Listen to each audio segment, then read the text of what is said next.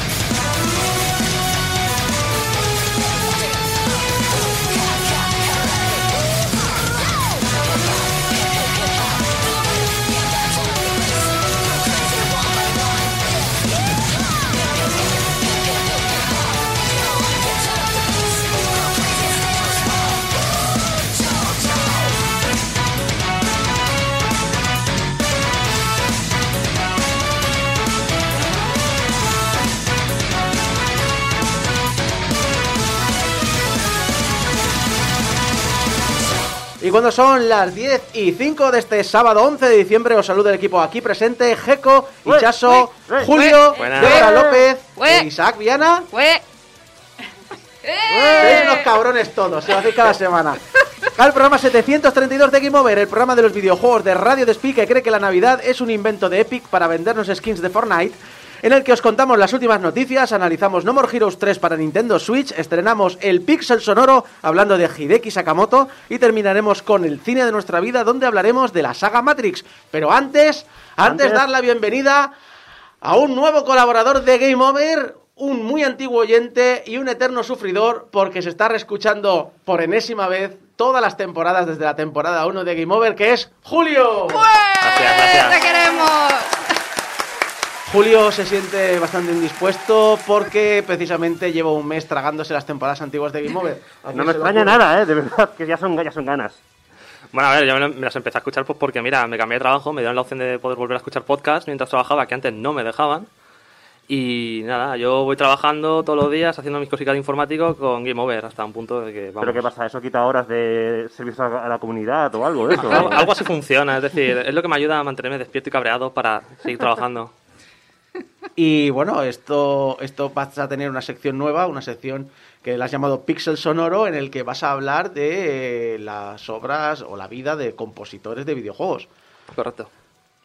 Pues yo empecé con la Pixel Sonoro, eh, como explicaré luego en la sección, escuchan, estaba jugando al Smash Bros. cuando justo acaba de salir Kazuma. Me puse a pensar y dije, es que aquí hay, no, no recuerdo el, nombre- el número de compositores ahora mismo, pero dije, aquí hay mucha gente involucrada. Esto es de verdad una celebración de lo que viene siendo la música del videojuego. Y me puse a darle vueltas y dije, estaría bien hacer una sección hablando de, bueno, para mi canal de YouTube, eh, estaría bien hacer una sección hablando de los compositores de Smash Bros. Pero como no me gusta editar, se lo presenté a Eco, a Eco le gustó, se lo presenté a Isaco. Y, y mira, la cadena. La cadena de mando. Bueno, la gracia es que para mí es eh, compositores de videojuegos. El asunto es que Super Smash Bros. Ultimate es un homenaje tan, tan, tan, tan, tan trabajado a la historia del videojuego que claro, creo que la lista era como 100 compositores. al menos. Y Es básicamente, una burrada. creo que el 80% de los compositores del mundo están ahí. Sobre todo los japoneses. Para que te hagas una idea, a Nobuo Uematsu quería, el Nobuo Uematsu quería participar en Smash Bros. para 3DS y Wii U. Y le dijeron, no, ya tenemos demasiados compositores. A, a Nobuo Uematsu. A Nobuo Uematsu, que fue el que, el que compuso la- el tema principal de Super Smash Bros. Brawl. El, el tema está en latín. Que es un temazo, por cierto. Sí. Esto es como. Esto es, es- es- eh, es decir, cu- ¿cuál es el actor ahora más de moda? Más de. Keanu Reeves. Tom Holland. Es, es decir, es que- Keanu Reeves es una opción, sí, desde es decir, luego. es que es llegar a una película con tantísimo actor de primer orden que le dices a Kinu. a- No, no. No, no, lo siento, ya, The Rock ya está en la película. Exacto, exacto. Pero vamos a hablar de videojuegos, vamos a hablar de noticias, porque esta semana ha sido la famosa lista que la semana pasada me estabais dando el coñazo, que ha sido los Game Awards. Una gala promocional de mm, tres horas de trailers y dos minutos de premios del videojuego. Y, y bueno, eh, yo si queréis, vamos a repasar he he hecho unos apuntes, pero repasemos tan solo los que nos han llamado la atención. Los que están sin fecha, a mí personalmente me, me llama mucho Star Wars Eclipse, que es el universo Star Wars por la mano de David Cage, Quantic Dream. Con unos, obviamente, siendo Quantic Dream, unos gráficos mm, real life impresionantes y que mm, tengo mucho interés, porque eh, mi problema con Star Wars es el universo me interesa más que lo que me cuentan las pelis. De hecho, Sí. creo que la única película en la que los robots me han importado un mínimo fue en Rogue One. Hasta entonces para mí eran como, como los armarios, el acceso que había al fondo. Entonces, Quantic Dream, que está especializado en hablar de emociones, de mm, sentimientos, de objetivos personales, de drama, de traiciones, de decepciones. Yo tengo mucho interés en ver cómo desarrollan el universo de Star Wars bajo la mirada de Cage. A ver, yo por un lado, a mí David Cage no me cae bien. Sabemos los casos que han- surgieron en el estudio, eh, que aún están pendientes realmente. O sea, ya han habido una serie de movimientos, pero hace ya tiempo que no, no sabemos mucho. Eso por un lado. David Cage no es una persona muy grata, que digamos, ahora mismo en el medio. Pero por el otro lado tienes razón y, por ejemplo, el último juego de Star Wars fue un exitazo. Y tú lo jugabas y era una pasada realmente. Y yo creo que hicieron un muy buen trabajo trasladando ese universo de nuevo al videojuego, porque recordemos que ya Star Wars ya ha estado en el videojuego, lleva muchos años dentro del videojuego. Entonces, sí que me interesa por ese lado y de momento los materiales que han salido son como muy espectaculares. Veremos a ver cómo avanza todo esto. Ahora, David Cage no es santo de mi devoción y creo que de la mayoría de gente ahora mismo. Bueno, de hecho, eh, puede hacerse un poco con lo que hablamos con Metroid Dread, en plan, de- después de todo lo que se supo, dices, y, hablábamos, ¿qué se puede hacer? Y dice, a ver, no todo, a veces no es todo binario, no es todo o todo nada. Y de Totalmente. hecho, muchas veces el hecho de, ah, pues me espero a que salga en el Game Pass o que ganará dinero, obviamente, pero Sí. no son las ventas de salida. O me espero a que salga rebajado. Para dinero, obviamente, pero no son las ventas de salida. Es un poco como, los, como las películas, que si no la ves el fin de semana de estreno, no cuenta tu entrada. Poco eso. Y sobre el tema que tú dices también del universo de Star Wars, yo creo que Star Wars es un universo suficientemente rico como para que se puedan hacer muchísimas historias y lo estamos viendo también a nivel de series.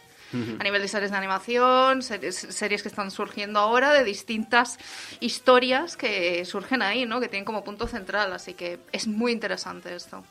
¿Tú, eh, Geco, hay alguno de los sin fecha que te llame? Hombre, hay unos cuantos. eh, Sí. Sin fecha, ¿eh? hablo del primer bloque del guion. Sí.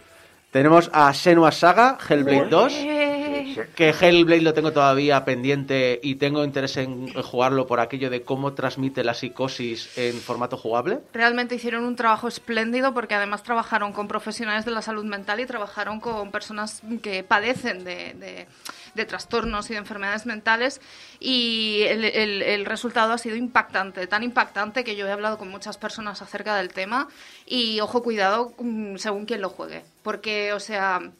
Notas las voces por ahí detrás, ves todo eso y, y- y realmente es- te- sí que te da esa sensación. Y me acuerdo yo que hicieron también un pase antes de, de lanzar el, el videojuego, ¿no? Con las personas que habían participado en él y, y todas dijeron lo mismo, ¿no? Que, que- que se sentían reflejadas en ese juego. Es un juego muy cortito, pero es un juego muy intenso y es un juego que hay que jugarlo con cuidado, sobre todo a partir de la segunda de la segunda mitad. O sea, bueno, la, la segunda mitad sí- sí sería ya para el final, ¿no? Porque poco a poco va, va surgiendo, va evolucionando y se va haciendo como todo más intenso. El problema de, de Hellblade también es que, por lo que he visto, por lo que he visto, es eh, que eh, mm, el- no te lo vendieron por el tema de la salud mental. No. Y entonces mucha gente lo que se encontró en un juego que había momentos de repetición de tareas Mm. y hasta que no hablabas con alguien decir, no, no, es que las personas que presentan este cuadro me- es- eh, mental tienen ciertas tendencias y se están representadas a nivel jugable, no lo pillas. Claro, es que eh, al principio fue como, sobre todo cuando lo anunciaron, cuando sacaron como el primer concept art, que, que recuerdo a una Senua, que era un poco distinta a la que hemos encontrado yo al final, eh, realmente te vendían el juego como una guerrera celta. Y después ya te dijeron, bueno, que viaja una- al infierno a salvar a su... Sí, ser- sí, hay una marido. como una venganza, como una redención, etcétera, pero realmente cuando te metes ahí y empiezas a jugar, incluso ya en los primeros minutos, nada más entrar en el juego, en los primeros minutos ya empiezas a escuchar todas esas voces, empiezas a ver toda la oscuridad que la, que la rodea, ¿no? Entonces te empiezas a plantear cosas. Y es muy sencillo que como es un videojuego te pienses que todo lo que está pasando pues entra dentro de un mundo de fantasía, pero poco a poco vas desgranando cosas, vas desgranando cosas, vas viendo esas voces, te, a veces te ayudan, otras veces te asustan, otras veces te, te, te increpan, ¿no? Y realmente la vivencia es como bastante, bastante fuerte. Tengo ganas de jugarlo, eh, tengo la suerte de tener un 5.1, sobre todo creo que voy a Sí. disfrutar mucho por el tema de las voces. Auriculares, es lo primero que te, lo primero que te dicen nada más para el juego es mejor que lo juegues con auriculares, porque es como notas todos, todas estas sensaciones Sí, sí. de las voces. A mí me da un poco de miedo porque cuando vi lo que es el, el tráiler, creo que era que sacaron de este segundo juego, yo tengo muchas ganas, pero lo que vi tengo un poco de miedo que se hayan olvidado de esa parte, de esa parte que te despierta todo esto en pos de la, de la acción, porque lo que vimos realmente fue combate. Es que, ese eh, es que cuando me anunciaron el primero también lo que solo que vi fue combate. Sí. Y, a ver, les doy un voto de confianza porque sé que después de, de Hellblade han hecho productos que no son videojuegos, que no los hemos visto, para hospitales, de tratamiento Sí. de salud, para tratar ciertos temas, con VR, creo recordar. Sí. Entonces, quiero decir, al menos el enfoque ha estado después de Hellblade, así que espero que se transmita. No sé si Wonder Woman os llama a alguien la atención. De hecho, fue un teaser Bueno. de estos de no se ve nada. Es de la gente de las de sombras de la Tierra, de la tierra Media. Sí. Eso, hombre, mm, es, por lo menos llama la atención. Han dicho que van a llevarse el sistema Nemesis al, al juego, Sí. a Wonder Woman. Puede estar guay, porque con el rollo de las Amazonas y de... Si lo llevan. Sí, no, no, han dicho que lo van a llevar. Vale, vale, vale. Sí, sí, bueno, lo, lo poco que han comentado del juego, porque es lo que tú dices, han enseñado solamente un, No, teaser un muy teaser, nada, el logo y de Wonder Woman y poco más. Bueno, puede estar bien, puede Sí. estar bien, ¿por qué no?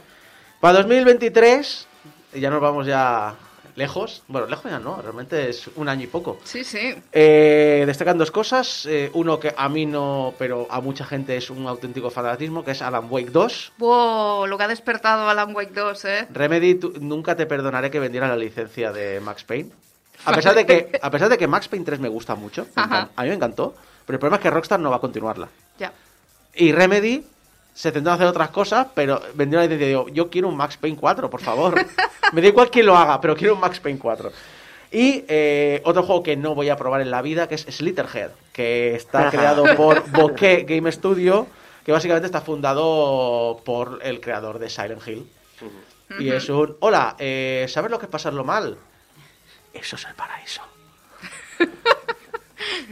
No lo vais a pasar mal, va a ser mucho peor. Tiene, tiene pinta de ser muy romántico, sí. este. Con, Sí, con sí. colaboraciones de Akira Yamaoka va a contar este juego, así que es un no, no quiero nada.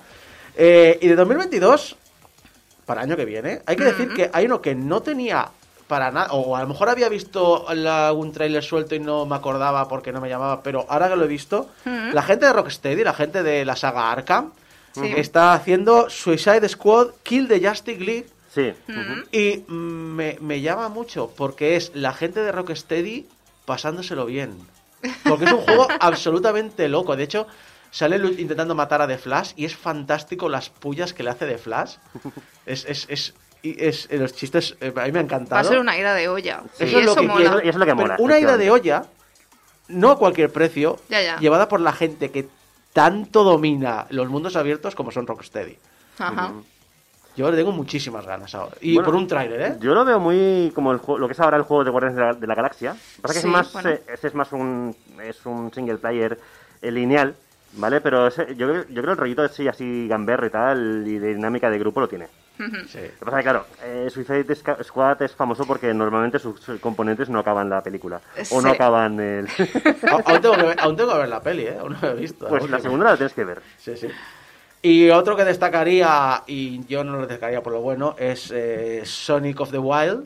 Eh, ¿Por qué? es Sonic Frontiers. Porque todo el mundo cuando ve un tráiler con un tío, mira- o sea, con un personaje mirando al infinito en un paisaje dice el no sé qué of the Wild, que es el nuevo Dark Souls esto. Es, Sí. es Sonic en mundo abierto y...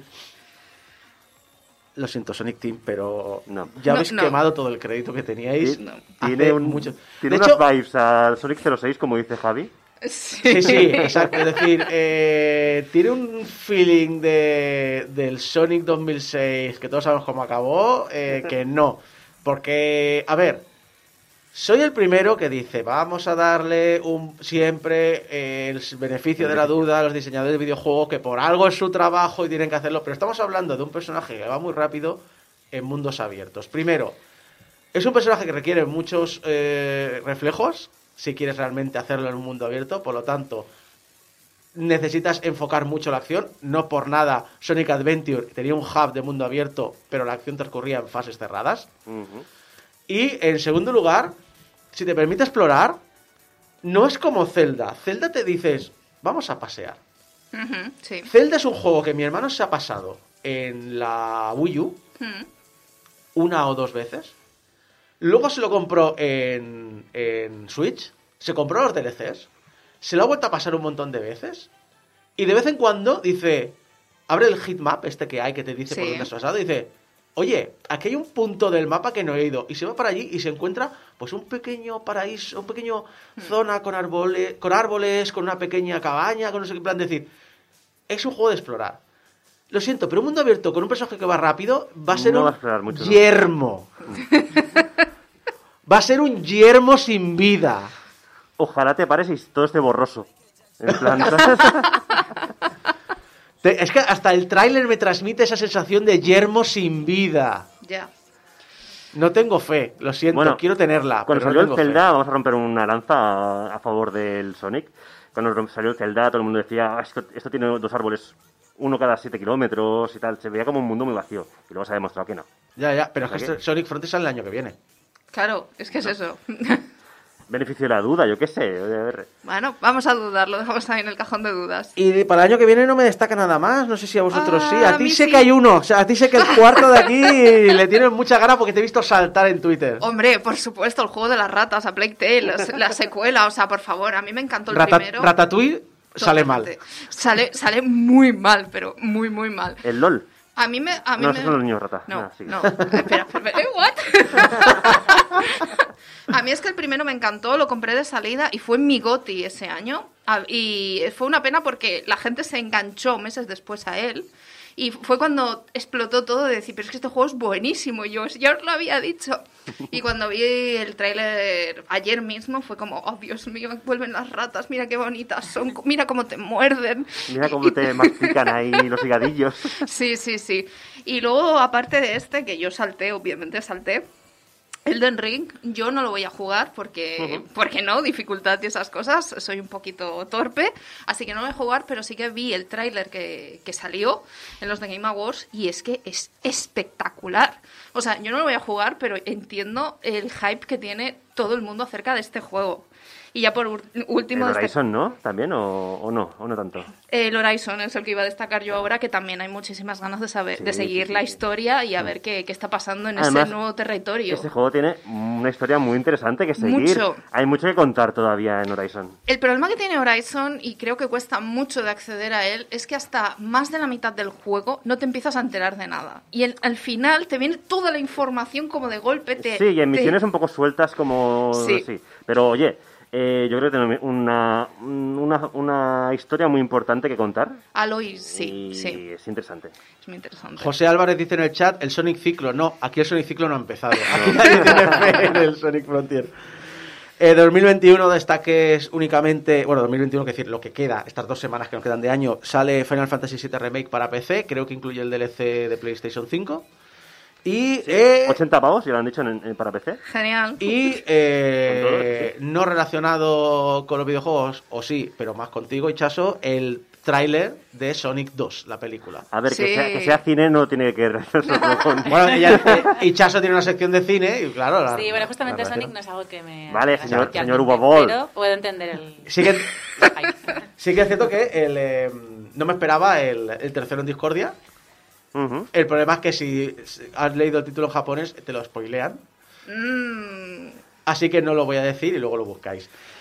Los, los premios, eh, voy muy rápidamente. eh, el mejor indie y el mejor debut indie son dos premios diferentes. Se os ha llevado Kina a Bridge of Spirits. sí. La mejor narrativa se ha llevado Guardianes de la Galaxia. Que Ojo. llevamos un par de semanas hablando del juego y Sí. la verdad es que a mí me, me has dado muchas ganas de, de jugarlo. Eh, es un juego que es- está siendo un poco tapado, porque evidentemente no puedes jugar a todo lo que sale, pero es muy divertido. O sea, no os esperéis nada que os revolucione la mente, ni tampoco creo que sea el premio a la mejor narrativa de la historia, aunque se lo hayan dado este año, pero es muy divertido, muy divertido. El mejor juego de acción se lo ha llevado Returnal. El mejor juego de acción y aventura se lo ha llevado Metroid Dread de Mercury Steam. Mejor juego de rol se ha llevado Tales of Arise. El mejor juego de lucha Guilty Gear Strife. El mejor juego familiar It Takes Two, que por cierto ha renunciado al, al copyright de la marca porque Take-Two les ha denunciado diciendo que están aprovechando de su nombre. Así que no sabemos qué va a pasar con el nombre. No lo sabemos, es más, mm, Joseph Fares, a- cuando recogió el premio y demás, porque claro, ganó más, ahora lo comentarás. eh, No, no, no voy a- no tengo mucho más. Dio, dio Ah, vale. como un discurso y lo cortaron bien rápido para que no hablase de ese tema, porque ya sabéis que Fares es como demasiado sincero, no tiene Sí. filtro este señor. Entonces, claro, lo cortaron ¡Fuck the bastante Oscars! para que no comentase la denuncia que hay ahora mismo pendiente. Exacto. El mejor juego de deportes y carreras era cantado Forza 5. Sí. Forza Horizon 5. Horizon. Horizon. Horizon. Horizon. El mejor juego de simulación y estrategia Age of Empires 4. Mejor juego multijugador. Aquí volví a tener oportunidad de meter baza. Bueno, no, porque los premios estos los dieron súper rápido. como Sí, por lo que vi, sí. Eh, It Takes Two, eh, curiosamente, por encima de Back 4 Blood y demás. Eh, el juego más esperado por segundo año consecutivo lo ha ganado el del Ring. No se podía saber. Menos mal que no está Fran, porque si no diría ¡Emi Bayonetta 3! Y el juego del año, el GOTY, en los 10 en los 10 Awards, iba a decir, los Game Awards, ha sido para It Takes Two. Y eh, pasamos ya a una noticia un poquito más triste. Esta semana se ha sabido por los medios japoneses que ha fallecido Masayuki Uemura, que es una persona que solo se ha hablado de su época en la NES y Super Nintendo.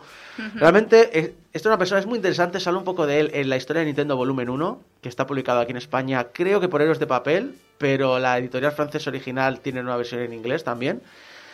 Es una persona que trabajaba para Sharp, eh, vendiendo en el principio de los 70, finales 60, principio de los 70, eh, células fotoeléctricas, con las que un día hablando con Gunpei Yokoi de Nintendo, se les ocurrió una idea de podemos desarrollar un videojuego, bueno, un videojuego, un juego, porque en aquella época eran juegos electromecánicos, en los recreativos, en las antiguas boleras de Japón. Es muy interesante la historia de Japón, eh, cómo evolucionaron los arcades. Básicamente le dio ideas y el de- y, y recordemos, Japón, trabajo para toda la vida, bla, bla, bla. Dijo, oye, me ha molado mucho, mm, quiero explotar esta idea, renuncio a mi trabajo de Sharp y me voy a esta empresa que en aquella época Nintendo no. Ya. Eh, me voy a, a Nintendo a desarrollar lo que se convirtió en un, dis- en un simulador de disparos, de, de tirar eh, al plato, Con un proyector en pared y un receptor fotoeléctrico que servía para, para poder simular los disparos y entender si había disparado o no.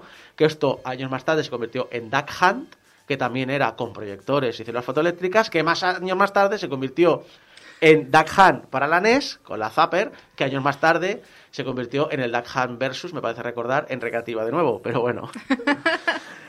un todo un viaje. eh, esta persona, obviamente, eh, diseñó la arquitectura de la NES, diseñó junto con Sony la arquitectura de la Super Nintendo, pero también diseñó el Famicom Disk System, diseñó el Satellaview, que era el receptor de datos vía satélite para la Super Nintendo. Y además, como mano derecha de Gunpei Yokoi, eh, ayudó obviamente a sus trabajos. eh, obviamente tuvo que estar ahí detrás de la, de la Game Watch, de la, de la Game Boy. Y también produjo varios juegos, sobre todo deportivos, el NES, eh, de fútbol, el de fútbol, por ejemplo, eh, el de béisbol creo que también, pero el que más conocemos todos fue Ice Climbers. Es un hombre que ha estado activo, es decir, se retiró de Nintendo en 2004, pero empezó a dar clases y charlas, así que ha estado activo hasta el momento. Así que un saludo a la familia, eh, nos acompañamos en el sentimiento y, y gracias por hablar un poquito esta semana de alguien que normalmente no se habla, siempre se habla de títulos más fa- de gente más famosa, pero muchos ingenieros que hay detrás no. Hablemos de otros ingenieros que han hecho algo que podemos disfrutar todos, porque el próximo Porsche que está diseñando la compañía Porsche lo podéis tener, lo podréis ¿Qué me conducir. estás ¿Sí? contando? Sí, ¿Nos lo, nos lo van a regalar? no, me tienes que pagar, pero muy poquito, porque Bueno, ya me interesa. se llama, este coche se llama Porsche Vision Gran Turismo. Vale. Mm, vale, suena bien. Suena bien, suena muy bien. Sí, Sí, sí. sí. Que será un coche exclusivo para Gran Turismo 7. Con la palabra Porsche ya me tenías, pirata. Es un coche diseñado para el videojuego Gran Turismo 7, que creo recordar que sale el año que viene, y está diseñado, según Porsche, como si hubiesen diseñado cualquier otro coche desde cero. Dice, lo dicho, que es un aire muy futurista y que bien podría ser un vehículo, abro comillas, quizá del año 2030, así que tiene un aire futurista, pero hemos intentado ser realistas en el sentido que no hemos puesto nada en el coche que no sea factible de construir. Es un coche completamente eléctrico y también bastante compacto y ágil. Yo creo que lo que ha hecho Porsche es, bueno, para el 2030 quiero sacar este coche, voy a usar Seguramente. Voy, a- voy a usar Gran Turismo 7 como campo de pruebas, porque recordemos que hay gente, hay eh, corredores profesionales que entrenan con Gran Turismo. Sacaré Sí. una versión prólogo del coche. Sí, sí. ¿No? Y luego, y luego por 500.000 euros puedes comprarte el vehículo completo y entero. Ah, que te tenemos calado, que te tenemos calado, Porsche.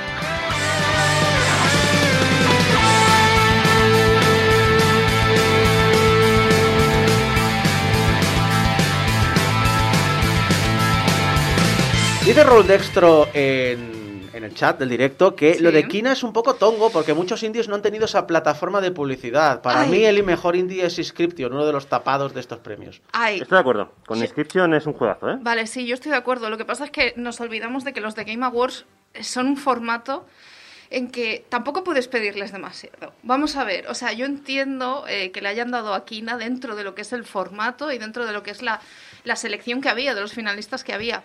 Que para mí no es el mejor indie, porque estamos hablando de un semi-indie para mí, porque sí, bueno, el nuevo estudio, nuevo juego, etcétera, pero es lo que decimos, no ha tenido mucha publicidad, ha tenido mucha repercusión, pero claro, entramos en el debate de qué es un indie ahora mismo.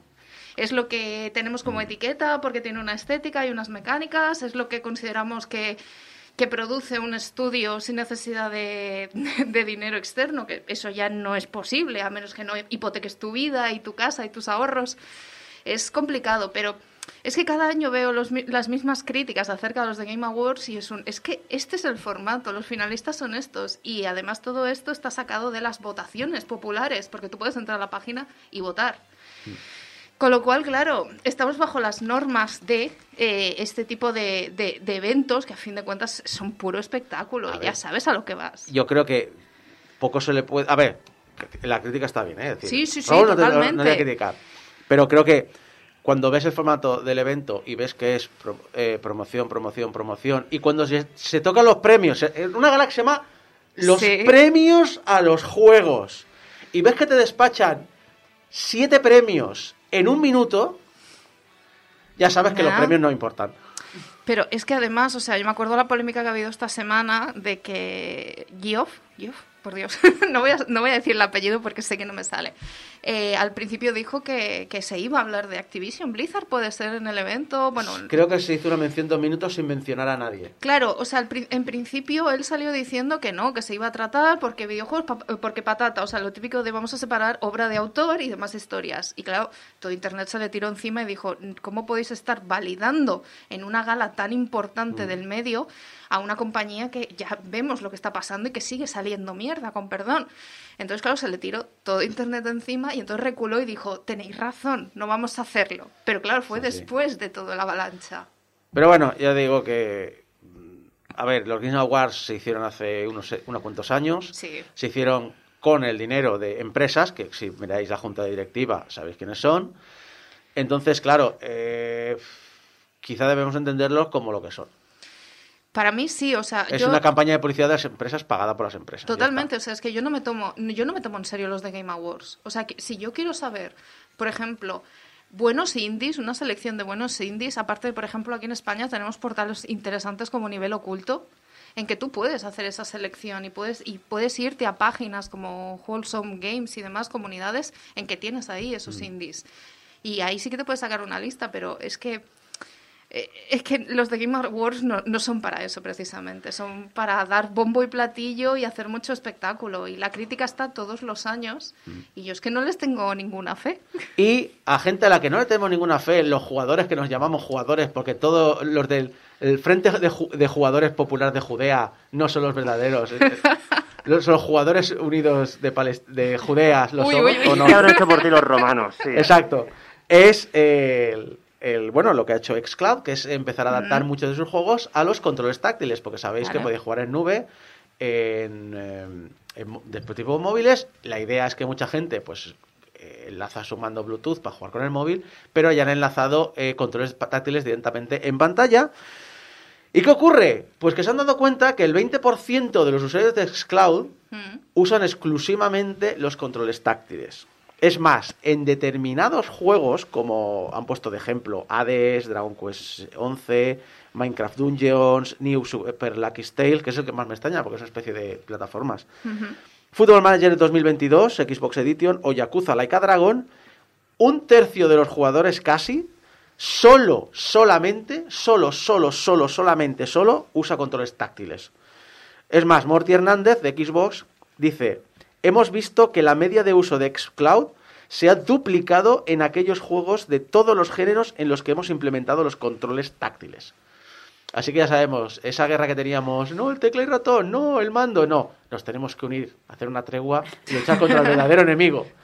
Que no es la piña en la pizza, no, son los jugadores El capitalismo, no. que, que juegan con controles táctiles. Bueno, esto es como todo en la vida, que cada uno elija lo que quiera, Todo, ¿no? Sí, todo el mundo elige ya lo... to- A ver, a ver, que todo el mundo elija lo que quiera, pero si pones el papel de bate que cae por el lado de la pared y no tienes gatos, eres mala persona. Solo lo permito si tienes gatos. Mm, o sea, me lo permites a mí. Exacto. Vale. Porque entonces, ¿Los gatos no llegan por la otra parte o cómo va el tema? no, porque el gato empuja el rollo Claro. y el rollo no se, ca- no, no se desenrolla. Claro. Ah, yo como no tengo gato, soy un culto de la vida. Pero podría Exacto. tirar del papel igualmente Claro, y no, desenrollarlo. No, yo aquí veo lagunas en tu teoría, Sí. perdóname. No hay lagunas ninguna, no hay lagunas. Como, como tampoco hay dinero. Bueno, sí que lo hay, porque la gente está hablando de que Hog ha tenido pérdidas millonarias. No, eh, GOG ha perdido 2,21 millones de dólares en su, en su tercer trimestre fiscal con la tienda. Mm. eh, que bueno, que, que sí, que son millonarias en definición, pero me parece un poco exagerado Sí, bueno. siendo eh, una- un producto de CD Projekt, es decir. Ya, es que es, es como muy, muy creepy todo lo que hay, el trasfondo que hay de esa tienda digital, ¿no? Porque tú empiezas a leer y dices CD, CD Projekt, inversores, que no sé qué, y que hablaban de esta pérdida como del fin del mundo. Y es un no. Pero pasó lo mismo cuando se habló de que, de que PlayStation 5, o habría menos unidades de PlayStation 5, y fue como, oh Dios mío, pero ¿qué va a pasar? Y claro, eran un millón. Sí, es decir, eh, es que, es que a ver, eh, a ver, no hay PlayStation, no hay PlayStation 5 eh, y ni Xbox Series X en el mercado, No. pero que han vendido entre 15 y 20 millones de unidades, es decir, tam- es decir, no hay, pero A mí me está doliendo en la patata porque Kina no lo he podido jugar porque no encuentro una PlayStation 5. y entonces me está doliendo en el corazón. lo que ocurre es que a CD Projekt sí que le ha tenido que doler esto porque Sí. eh, han- están ah, probablemente echando a gente, est- están moviendo la gente, pero no Ya. saben lo que significa, y han decidido volver a sus orígenes, que es hacer que los juegos que vayan a la tienda sean seleccionados por ellos, una selección de títulos concretos, sin DRM, bueno, lo de sin DRM siempre ha sido marca de la casa, Sí. pero que sea como en los antiguos tiempos, selección de títulos. No sé yo si les a la cuenta, pero eh, bueno, ellos sabrán. No lo sé, la verdad, porque recordemos que CD Projekt viene de unos meses bastante convulsos, teniendo en cuenta todo lo que pasó con Cyberpunk y lo que aún ha traído más. O sea, Sí, que sí. está como ahí. Están diciendo que Cyberpunk 2077 será recordado como un buen juego. Bueno, No, El problema no. es que como yo no viví el lanzamiento de Witcher 3, todo el mundo me dice, no, sí que con Witcher 3 pasó lo mismo. No estoy, yo no lo creo, ni muchísimo menos. The Witcher sí que es verdad que tenía bugs y tenía muchos problemas cuando surgió. Pero no está Pero a nivel. no, no, o sea, no, es que no, no se puede comparar, yo lo siento, no se puede comparar. Cyberpunk es que lo recordaremos por sus bugs, in- aunque hayan mejorado el título y aunque ahora tenga una nota decente en los portales, pero la realidad es que nos vamos a acordar de toda la historia alrededor de eso y del crunch que hubo en el estudio. Eh, antes de continuar con la siguiente noticia, eh, Rey Gandalf dice en el chat, perdonad mi desconocimiento, ¿es necesario, volviendo al Game Awards, ¿Vale? Que el juego salga en consola para ser nominado? Me da la sensación de que muchos de los nominados son los cuatro juegos que han salido para la nueva generación. A ver, por un lado son títulos que han salido en el 2021, Sí. final de 2020, 2021, eso por un lado. Por el otro lado, volvemos a decir, es una gala de nominados Ajá. por empresas, tienen ingresos económicos muchas Se veces. acaban repartiendo los premios un poquito Exacto. para que cada uno pille un poquito de Exacto. pastel. Pero luego por el otro lado hay que recordar una cosa, el desarrollo independiente. Mucho. Mucho. Es decir, recordar el Skatebird que hablamos. Sí. Un juego de patinaje con pajaritos, Con pajaritos. en un low poly así muy Sí. bonito. Eh, 201 mil dólares.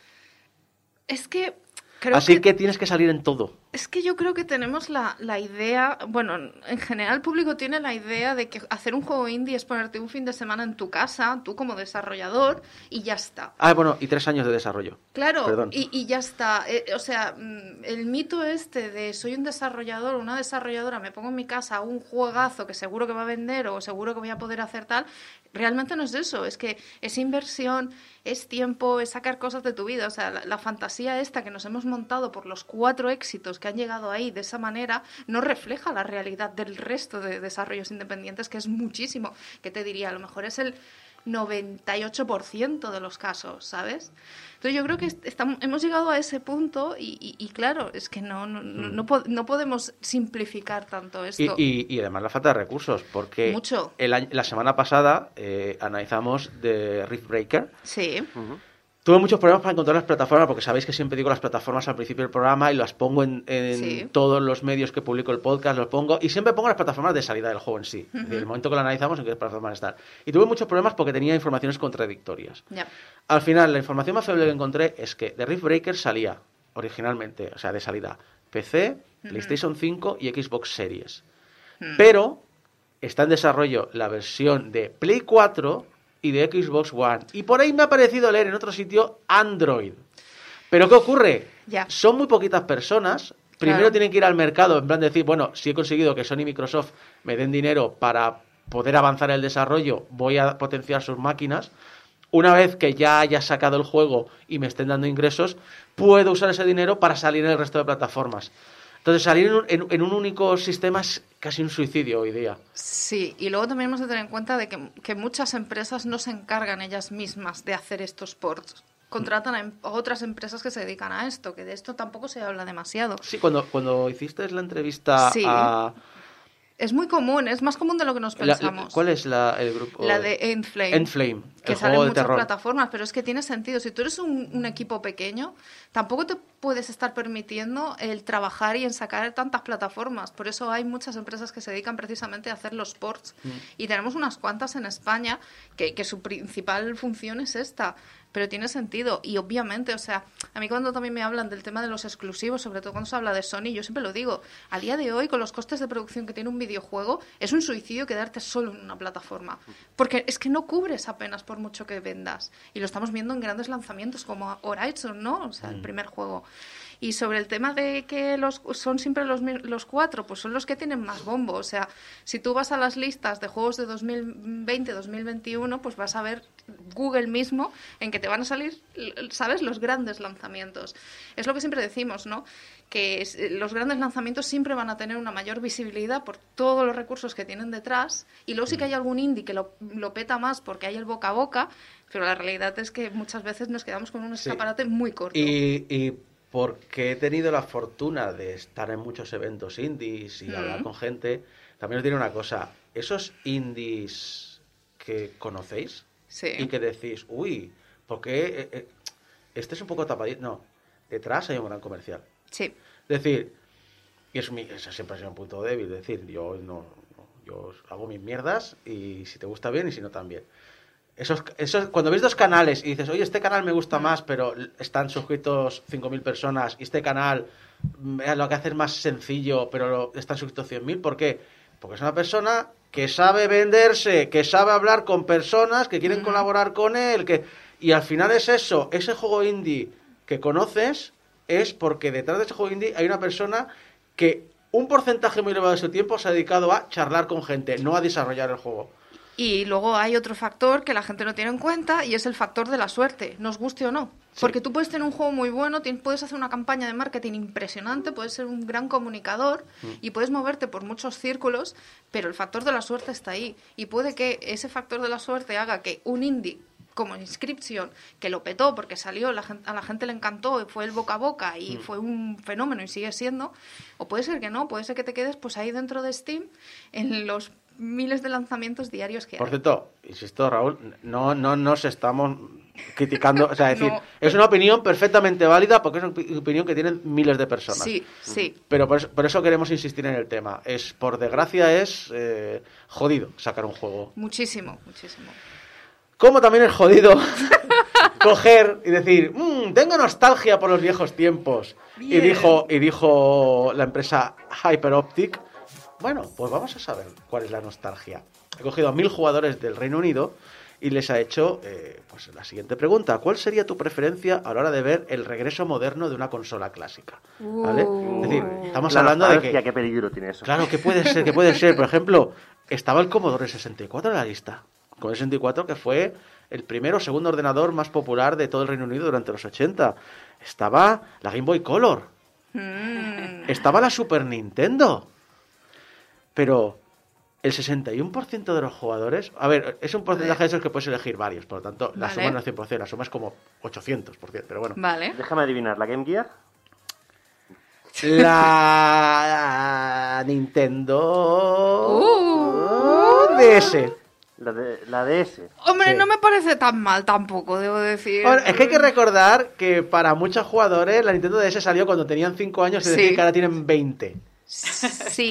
Me acabas de hacer sentir súper mayor. La Nintendo DS es de que 2004, si no recuerdo mal, ¿no? Así que ahora Sí. es una cosa que salió... Si, si nos olvidamos que estamos en el 2021 y contamos ya 2022, porque Ajá. probablemente la mayoría de vosotros escucháis en 2022, estamos hablando de 16 años más ¿Eh? los mínimos 5 que has de tener para tener recuerdos, estamos hablando de 21 años. Viejuners. Hay nostalgia de la DS ya. Es que vamos a ver, es lo que hay. ¿eh? hay un pie- hay un Es- pie en la tumba ya, ¿eh? O La, sea, yo os lo nostal- digo. Ay, la no. nostalgia de la DS roza con la nostalgia de la Play 3. Solo digo eso. ¿Qué dice? Bueno, a de, ver, de lanzamiento, ¿eh? Digo, no, no hay la lista. yo, yo entiendo porque creo que son dos consolas que tienen un muy buen catálogo, quiero decir, no sé, y además es lo que estamos hablando, ¿no? Son las generaciones que vienen ahora. Ahora ya nosotros pues estamos ahí Sí. pidiendo cosas, pero... Claro, de hecho, el 60%, eh, bueno, 60 y medio por ciento, Mm. Eh, ha sido la PlayStation 1 Por supuesto. y el 58% la Play 2. Dice Por Raúl supuesto. Dextro en el, en el chat que si tu consola preferida es la Game Watch, pide cita para la tercera dosis ya. No, no, perdona, si tu consola preferida es una Game Watch, la tercera dosis te la dan automáticamente. Exactamente. Viene- A partir de cierta edad es automático la tercera dosis. Eso sí, destaca cuando les preguntan qué juego clásicos querrías que tuviera un regreso modernizado, porque el 38% ha dicho Sonic the Hedgehog, pero el del 91, el original. Ah, La gente no aprende. No. No aprende. Un Sonic moderno. Bueno. Pero, Eh, yo tengo una pregunta. O sea, ¿con un regreso modernizado a qué nos referimos? Porque claro, estos... La- eso es la gran. es- Sí, eso en la- Claro, remake, eh, en, ¿qué? el, en, el, Sí, sí. en el artículo decían, claro, esta, esta pregunta da pie un poco de interpretación, porque es, vamos a hacer un port, vamos a hacer un port mejorado, vamos a hacer un remake, vamos a hacer una Claro, es que- Se reimaginación. supone que es con los juegos, o sea, con gráficos modernos. Ah, o no. Yo no, ver, o sea, yo lo que saco de aquí sería un, pues, un remake. A ver, Hombre, pone regreso modernizado. exacto, es decir, Ya, pero- por ejemplo, un regreso modernizado Maquillado. de Sonic lo tuvimos en Sonic Mania, Sí. Por ejemplo. por ejemplo. Pero, por ejemplo, Mario Kart 64, que es el segundo puesto con el 33,5% de los votos, no lo puedes traer tal cual. No. Que Necesitas- aparte tienes versiones eh, actuales. Sí. Porque el 8, por ejemplo, Por viene a eso. ser un regreso. No sé, no entiendo mucho a la gente, de verdad. Ya, Ya, pues de, por sí sí, no, la- no sé. de por sí no la entiendo, pero ya esta encuesta menos. Pero, pero es curioso, porque esta lista sí que es antigua, porque el tercer puesto está Space Invaders. Ostras. Pero... Y el pero- cuarto, el Tetris. Es que iba a Pero- decir, el Tetris, o sea, ¿cómo, o sea, el Tetris es que ya es como el juego Ah, en que- sí, es lo más el sencillo Tetris- que hay, pero- no puedes que el Tetris- modernizar eso. Que el Tetris nunca se ha ido, que sigue Por cada eso, año. que tenéis por eso. el, el vuelto Tetris en forma de Effect, chapa. ¿no es? ¿No es el Effect? Aquel este moder- Sí, modernete. el, No, el, el- el Connect, no, el, el Effect, sí. El Effect, efecto, o sí. sea, que, que- que es la versión moderna con todo el tema de ritmo Sí, y musical Que y lo petó es- y lo sigue que además petando. Que no, es que, que- un goti, eh, que hay un, digo. que hay un Battle Royale de Tetris. El Tetris Sí, el 99. 99, el 99, que además mola un montón también. También. Yo lo que creo es que la gente quiere los juegos originales, esto de modernizado... Pues que se compre la nostalgia. el juego original, que está ahí en eBay. Te- ¿Sabes Me imagino qué? a los especuladores así con las manos raca, raca, raca. ¿ven? También te que- digo, o sea, tercer puesto de Space Invaders, estos No ya van por la cuarta dosis, ¿eh? Hablan- hablando de nostalgia y juegos clásicos, eh, mm, pues se puede decir que es repescar las noticias que llevamos un mes colgando. Eh, No lo iba a decir, pero mi Pero, mirada... pero viene, pero viene Huele- como hueles- pelo. Hueles, porque- eh, huele a croqueta. Huele a croqueta. Huele, huele- huele a cocido. Esta noticia huele a Huele a croqueta. canelón. Pero es que está relacionado porque hace un mes, eh, aprovechando que Xbox había lanzado el- la última y definitiva jornada de juegos retrocompatibles, dijo que ya no va a haber más. Porque habían alcanzado límites de licencias, cuestiones legales y técnicas. Técnica la tercera, ¿eh? La primera son licencias y legales. Phil Spencer habló de la preservación del videojuego, que obviamente ha salido a la palestra de nuevo con GTA. Trilogy, Sí. que eliminó las versiones anteriores para, de todas las tiendas digitales, y eh, ha dicho que eh, aboga por preservarlos y hacerlos jugarles a través de la emulación. Dijo, creo que podemos aprender de la historia de cómo hemos llegado hasta aquí a través de la creatividad. Me encanta la música, me encanta el cine y la televisión, y hay razones positivas para que el juego quiera seguir. Mi esperanza, y creo que tengo que presentarlo así por ahora, es que como industria trabajemos en una emulación legal que permita que el hardware moderno ejecute cualquiera, dentro de lo razonable, ejecutable antiguo que permita a alguien poder jugar a cualquier juego. Creo que al final si dijéramos, oye, cualquiera debería poder comprar cualquier juego o poseer cualquier juego y seguir jugando, eso parece una buena estrella polar para nosotros como industria. ¿Qué hay que decir, Phil? Que le des al DRM que da gusto, eso también, ¿eh? Eh, sí, pero yo aquí debo de romper una lanza a favor de, de Phil y es que Xbox y él durante muchos años no hicieron bien las cosas. Y eso está claro. Y se le puede echar muchísimo encima a Xbox. Pero sí que es verdad que últimamente este señor se está mojando en muchos temas y está poniendo las cosas claras. Y creo que la marca y él están haciendo un gran trabajo a favor, en, o sea, en apariencia, eh, hablando del tema de, de temas que, que- que el público quiere, ¿no? Estamos hablando mm, que se han mojado con el tema de la retrocompatibilidad, estamos hablando que se han mojado con el tema de los NFTs.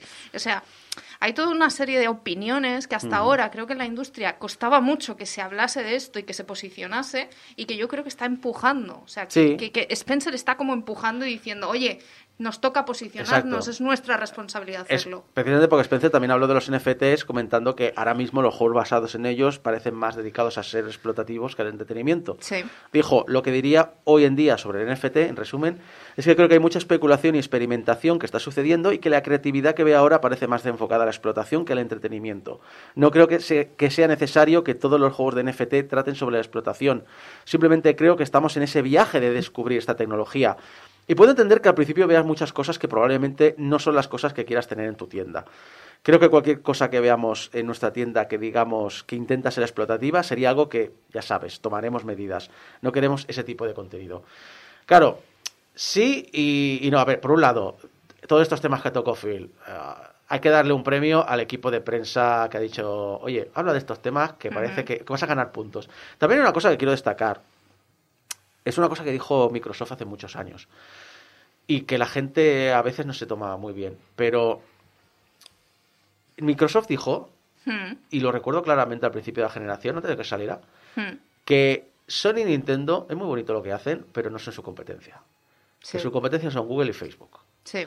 Microsoft está es totalmente enfocada, yo te diría que lleva un- una década enfocada, pero no, no nos enteramos hasta hace dos o tres años, a convertirse en una empresa de servicios por suscripción. Sí. Entonces, cualquiera de estas cosas no tienen ninguna presa en llegar a ellas, pero quieren llegar y que te suscribas de por vida. Es decir, no van a hacer algo para sacar un dólar rápido como ha pasado con Ubisoft esta semana, sí. que ha sacado un tráiler de, de NFTs y se ha comido una de dislikes que ha ocultado el vídeo. Sí. Ha ocultado el vídeo Ubisoft. Pero Pero si ya no hay dislikes que- en YouTube.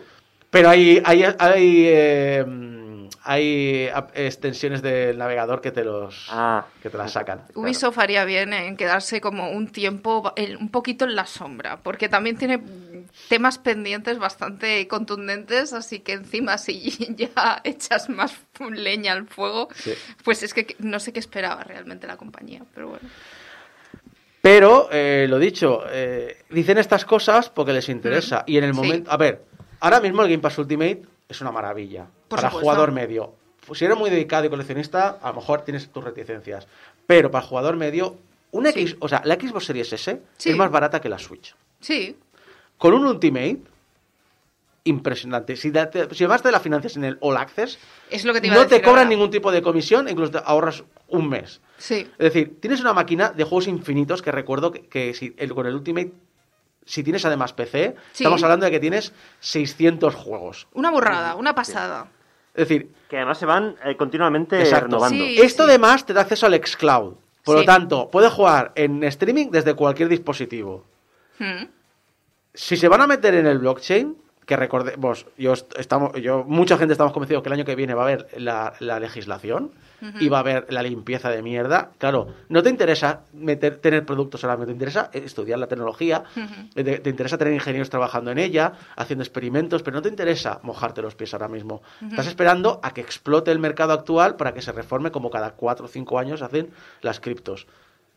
Y eso es lo que está esperando Microsoft. Y por eso digo, estoy de acuerdo con Phil en hay, Sí. que, hay que legalizar la emulación, pero lo van a hacer para que te suscribas al Ultimate. Estoy de acuerdo con Phil de ahora mismo es muy explotativo, puede que haya algo interesante en el futuro que queramos hacer, pero ahora mismo no. Pero lo quieren hacer para que te suscribas a Game Pass Por Ultimate. supuesto, es que es lo que estamos hablando. Son compañías, lo que buscan es el beneficio y obviamente es lo que he comentado antes, en apariencia. Pero bueno, ya tenemos bastantes y estamos viendo que grandes se están posicionando acerca de temas eh, que bueno, que deberíamos empezar a resolver. es que por fortuna, la última década, lo he comentado muchas veces con los Sí. comentarios en, las en los portales web.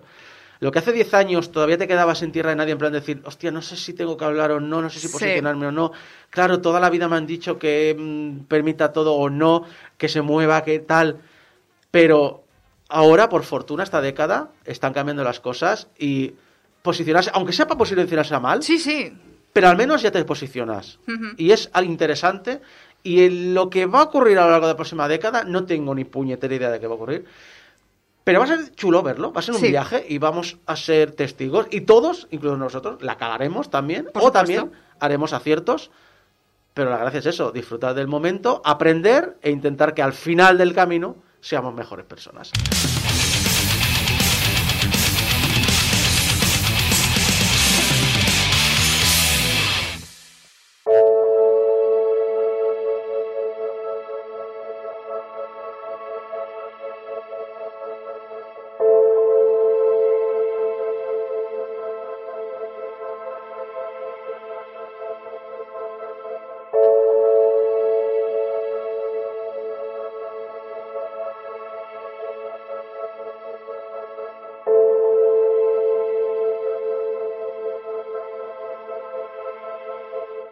Había una vez un joven chaval llamado Damon que le encantaba montar y lanzar pequeños cohetes.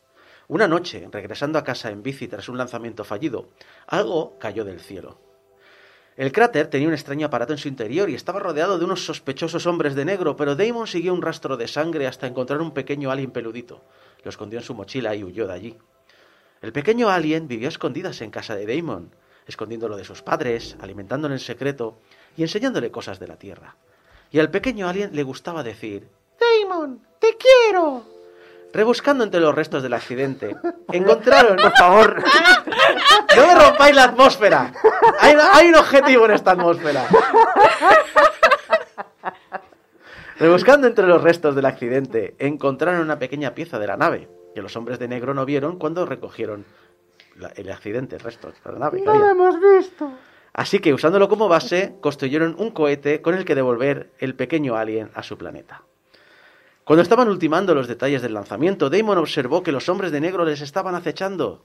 Entristecido, comentó al pequeño alien que aquello parecía una despedida, pero éste le respondió: Damon, te quiero. En 20 años regresaré. No importa lo que ocurra, es una promesa. Con una sonrisa agridulce, Damon se despidió del pequeño alienígena que comenzaba el retorno a su casa justo cuando los hombres de negro estaban a punto de entrar, y Damon esperó, y esperó, y esperó. Veinte años han pasado. El pequeño niño amante de los cohetes se ha convertido en un, en un empresario poderoso que ha creado todo un imperio en la ciudad de Santa Destroy. Y con una fe inquebrantable en su promesa, esperó en la azotea el retorno de su pequeño amigo. Y el pequeño regresó, aunque obviamente no era tan pequeño tras dos décadas. Resultó que el alienígena era un príncipe de un lejano planeta. Y en estos años de ausencia decidió reventar el planeta vecino por placer, así que tras una corte marcial, acabó en una cárcel de la que se escapó. Ahora está en la Tierra junto a otros nueve de sus amigos que conoció en la prisión y le propone a Damon un juego. Vamos a conquistar el planeta. Para ello decapita al presidente de los Estados Unidos en directo y propone un juego de conquista. Justo, junto con la Asociación de Asesinos Unidos, crea un ranking de superhéroes galácticos y ellos ocupan todos los puestos. Si los humanos pueden subir en la clasificación y acabar con todos ellos, uno a uno se irán de la Tierra. Si no, el planeta será suyo.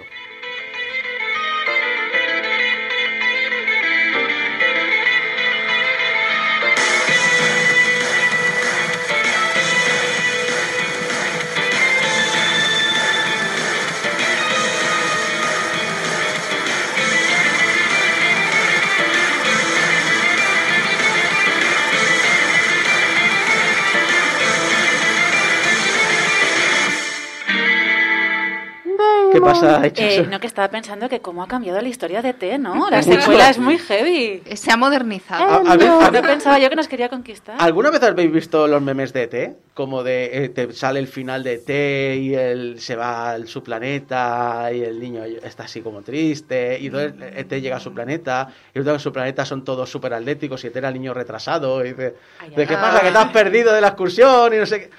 Es un poco esa sensación, pero al revés. Aquí es un, no, es que era un hijo de la gran puta y ha rescatado a un hijo de la gran puta.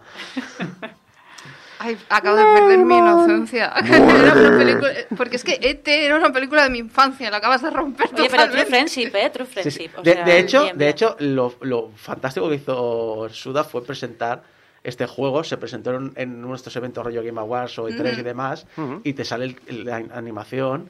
Y al principio ni puta idea de que es No More Heroes.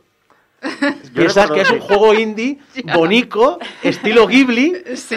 Y de repente se lía parda y aparece un robot y aparece Travis Touchdown y dice, ¿pero qué cojones está pasando aquí? Yo recuerdo ver el tráiler y pensar, hostia, mira, un Katamari nuevo.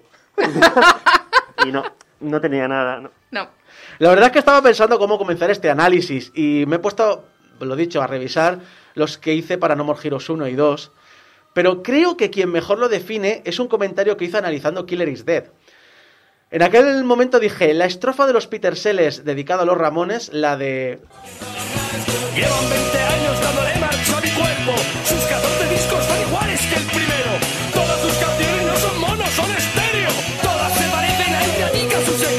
Es una descripción exacta de lo que nos vamos a encontrar.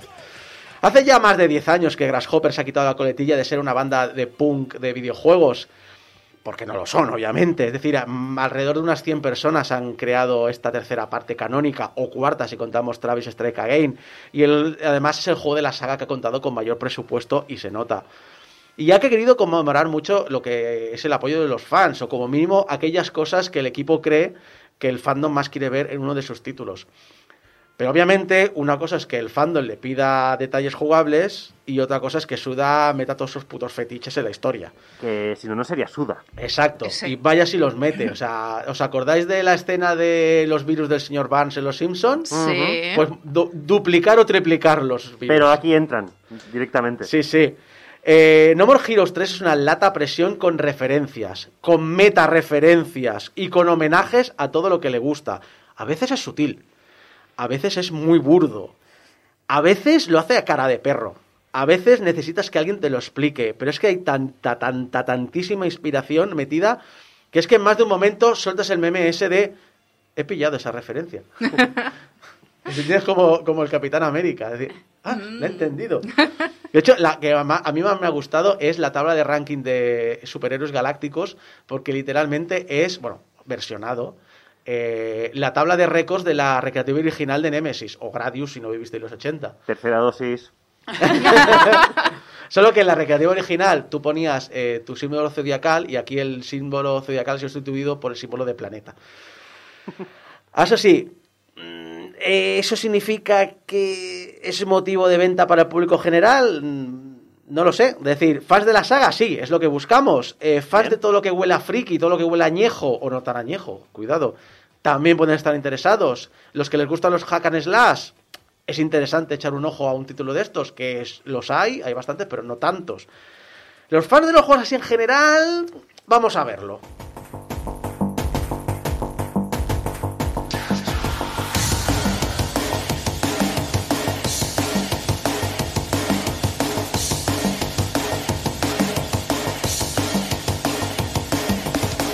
Para los, que no para los que conozcáis ya la saga, os lo voy a resumir muy fácil, es muy fácil de entender. Es como si hubiese hecho un remake o una reimaginación del primer No More Heroes. Para los que vengáis de nuevas, ¿qué significa esto? No More Heroes 3 se divide en fases, que son cada uno de los puestos del ranking. Para luchar contra dicho jefe del ranking y subir de categoría, debemos clasificarnos. Para clasificarnos, lo que tenemos que hacer es buscar y realizar tres combates clasificatorios y pagar una cuota a la, a la Asociación de Asesinos Unidos. Entonces, y todo entonces, y solo entonces se abre el acceso al combate final de la categoría actual. Combatir nos da un par de tipos de monedas. Una es la que sirve para pagar la clasificación y para comprar objetos. La otra sirve para ir mejorando el personaje y también vamos recogiendo chatarra que podemos usar para crear chips con los que conseguir ventajas y desventajas. Es decir, te penaliza, o sea, recibes más daño, pero haces más daño. Tipo rol, ¿no? Digamos, o sea, Exacto. tiene sus ventajas y los perks ahí. Exacto. Por, eh, yo nunca he sido mucho de usar esto, me pasa un poco como Abraham, que muchas veces me complica el juego. Sí que es cierto que si consigues chatarra bastante buena, puedes conseguir algunas cosas que te dan más... Son ma- perks más que, Mm. más que negativos, pero...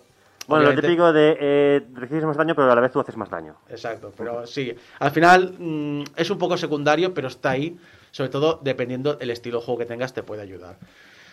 Todo esto está repartido en la ciudad de Santa Destroy y aledaños. Y aquí llega el primero de los problemas. La primera vez que abrimos el mapa, vemos un montón, pero como el 80%, 90% del mapa, con unos símbolos grandes que pone prohibidos. No hay problema, lo iremos desbloqueando más tarde, ¿no? ¡Error! ¿Cómo? Eh, ¿Eh? Esas áreas nunca se abren en el juego. ¿En serio? No te das cuenta hasta que te la acabas y dices, pero qué coño. Pero si me quedaba mapa por abrir. Claro, eso ti- tiene pinta de ser las áreas que ha destruido los alienígenas al, at- al aterrizar y atacar el planeta, Mm. pero no te los dicen. Y yo todo el rato me pasé el 90% del juego pensando, ahora, ahora las voy a abrir. Ahora". Ahora, ahora, es el momento. Es, es que no lo sabemos, que tampoco se pueden llegar a ver. Ah, Ah, y no hay ninguna de esas guías secretas ultra Me- potentes. he de- estado buscando eh, si Boundary Brick había hecho un capítulo dedicado a No More Heroes 3, pero todavía no lo ha hecho. Estás ahí dándole a actualizar todo el rato. Exacto, lo he buscado. Futuro DLC, no. Igual más simplemente... Ojalá, pero tiene pinta de eso, de ser simplemente áreas destruidas. Las áreas que sí podemos navegar son cinco, lo que es la ciudad de Santa Destroy en sí, la cúpula del trueno, pero que en español lo han titulado el Hotel Trueno, no sé por qué. Eh, no. no. Call of Battle, que no hace falta ser muy listo para saber a qué dos juegos de guerra se refiere. No, no sé. Futuro Perfecto y Neo Brasil. Y como destino final, la Torre Daemon, que alberga el combate, bueno, para acabar el juego. Estas áreas son inaccesibles y se van desbloqueando a medida que subimos las primeras veces el ranking del, del título. Y aquí sale uno de los grandes problemas. A ver, el gran problema de No More Heroes 1, ¿cuál era? Que como mundo abierto era una experiencia muy deficiente. Y aunque aquí no es tan, tan, tan, tan absurdamente vacío como entonces, porque el juego está trufado con pequeños secretos que se van ampliando en número a medida que avanzas, no son suficientes para justificar el yermo enorme que son sus mapas. A ver, Santa Destroy es la zona más variada de todas. Luego vendría Futuro Perfecto, que es la segunda zona que ves, que es una especie como de América, suburbio de los América años 60. Pero Call of Battle es horrible, es simplemente el 90% del mapa no puedes acceder porque son trozos derribados y el otro trozo es una playa enorme que es el desembarco de Normandía, todo con un filtro gris, rollo como es un juego de Play 2. Bueno, eh, Suda, es porque no tienes más capacidad técnica. No, no por otra cosa. Y literalmente, eh, la cúpula del trono y Neo Brasil son yermos.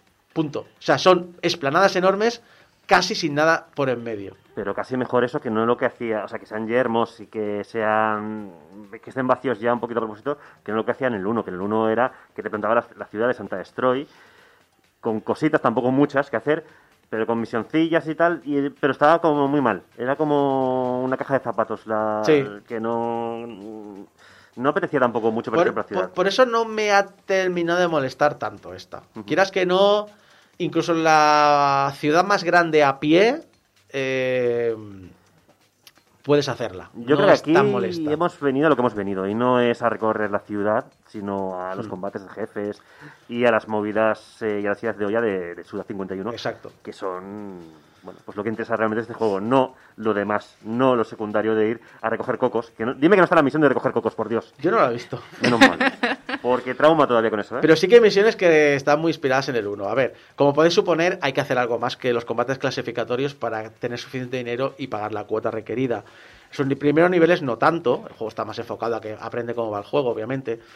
Te permite centrarte en lo que es la parte más divertida, que es el combate. Pero al poco que avancemos a los puestos intermedios ya nos va a tocar sin remedio dedicarnos a buscar coleccionables que vender, trabajos que realizar o combates con los que conseguir monedas con las que mejorar nuestros personajes. Y estos trabajos que decías, a ver, los hay divertidos. Por ejemplo, oleadas de combate, que se util- es decir, oleadas de combate, por ejemplo, oleadas de enemigos, están usando el core del juego. Es lo más divertido. Tú has venido a, a toñarte. Está bien. Otras son curiosos, son variadas, es decir, hay misiones de minería que son bastante raras, pero al mismo tiempo chulas. A mí me han gustado. ¿De crafteo y esas cosas? No, no, no, no. Es, eh, tienes que conseguir tantos minerales, minerales es una loca muy grande, tienes que ir por, un, por una Ah, especie de mina, pico, que es ahí. peligrosa la mina y además hay enemigos. Es un poco así. Hay una defensa de la costa contra cocodrilos, que es, Esa gra- está guay. es graciosa. No digo más, quiero ya, ya la veréis. Porque a mí, yo... Hay una cosa que vas a decir mucho, es un ¿qué? Eh, Uno lo solté aquí. Y otros son raros y está aburridos. Por ejemplo, cortar el césped o recoger basura. Cortar el césped, aquí vuelve Suda. Eh, hola, estos son los controles de cortar el césped. Este bot- tienes, si tú giras a los lados, giras. Y aquí tienes el, el botón de girar molando. Girar molando. ¿Sirve para algo? No, vas a girar igual. Lo que No. pasa es que haces una filigrana con la mano. Y molas. Con estilo, con estilo. Exacto. sí. Re- reconozco que casi todos los giros los dicen molando. No me sorprende, no sé por qué, fíjate. Lo bueno es que tampoco te obliga a hacer tantos como pasaba en el primer No More Heroes y no son tan malos como en el primero, así que te permite dar cierta variedad. Y siempre tienes la posibilidad de rejugar combates pasados, donde conseguir también más dinero, chatarra, haciendo lo que mejor sabe hacer Suda, que son jefes carismáticos con combates diferentes. Eso. Y eso es lo que hablamos cuando hablamos de un No More Hero, de carisma. El juego lo rezuma en cada uno de sus poros, en cada puesto del ranking, que es un episodio que termina con su correspondiente ending, y un mensaje abajo a la derecha que pone seguir viendo en 3, 2, 1. Oh, vaya. ¿De qué me suena esto? ¿Dónde ves tú las series hoy día? En Netflix, obviamente. Cada episodio es un episodio de Netflix. ¿No te sale tampoco mensajito de ¿estás ahí todavía? Seguir viendo, no Seguir seguir, viendo. Tiene, tiene escenas de, de estas de cutscenes entre episodios o antes del combate final, en el que ves a los malos en situaciones y diálogos que son extremadamente cotidianos.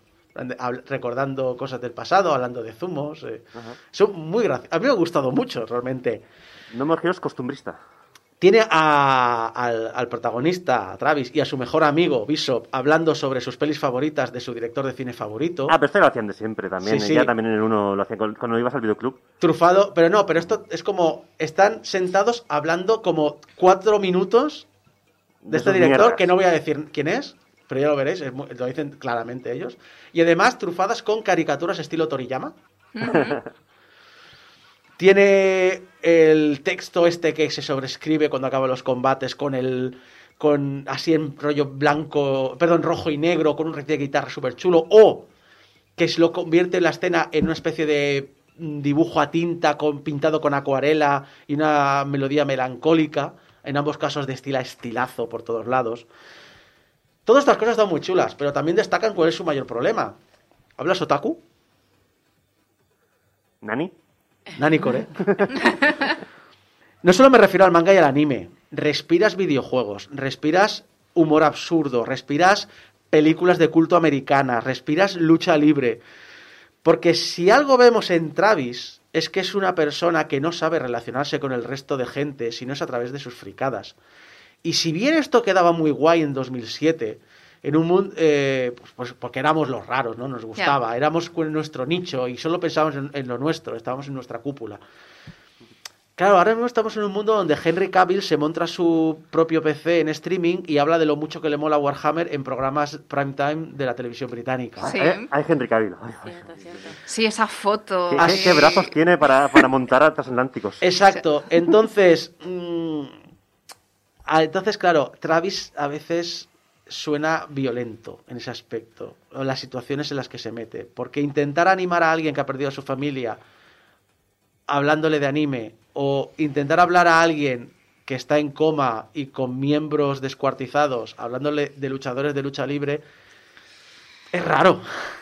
Es- hubiese molado mucho, o sea, molaba mucho hace 15 años, porque insisto, estábamos en nuestra burbuja, pero en un mundo en el que el friquismo es la norma, es ya un poco violento esta situación. A ver, a mí me Bueno, suena igual no ser tanto, ¿eh? suela de zapato. o sea, suela de zapato en el sentido de que, hombre, pues mucha empatía no te veo, quiero decir. Es que es, que es violento realmente. Claro, pero eh, lo notas más en el sentido de que no sabe expresarse a que realmente sea plano, porque es una persona que cuando le tocan a alguien querido Sí, sí. se, se vuelve muy loco. Es decir, realmente no es que no sienta, es que no sabe expresar lo que siente. Sí, pero es un poco psicópata, ¿eh? Las cosas como son. A ver, es verdad que a ha, ver, ha evolucionado no sé. un poquito sobre el cine. Es un asesino que rompe la cuarta pared. Es un tío que se compró un fluorescente en eBay y dijo, voy a matar con esto. Claro, y si, Literalmente. y si leéis, y si, y si vais a YouTube y veis la historia de Jean eh, reducida, o sea, porque en el juego original te explican el origen de Travis. A- por dos o por tres, por lo tanto, si tú juegas al juego no lo puedes entender. Si te vas a YouTube, la gente se ha dedicado a ralentizar la escena. Sí. Y es de esas cosas de decir, si no lo hubieses ralentizado, si no lo hubieses acelerado, no te hubiesen prohibido el juego. Es muy bestia. Es muy bestia. Es muy bestia esta escena. Mira, por ahí dicen, Travis es un millennial con Asperger, un poco. Sí, sí. Pero, eh, es, pero es carismático y carisma no solo lo resuma Travis, no solo lo resuma mm, el juego, lo resuman todos los personajes que pueblan la aventura. Hay muchos personajes, muchísimos. Algunos son nuevos, algunos son de títulos anteriores, algunos son incluso de otros juegos de Suda, porque sí, amigos, existe el Sudaverso, pero necesitas conocerlo de antes. Nah. Mira, si no has jugado a ning- o sea, perdón, si has jugado a todos los No More Heroes, tu única pregunta aquí va a ser ¿qué hace Batgirl colaborando con Travis?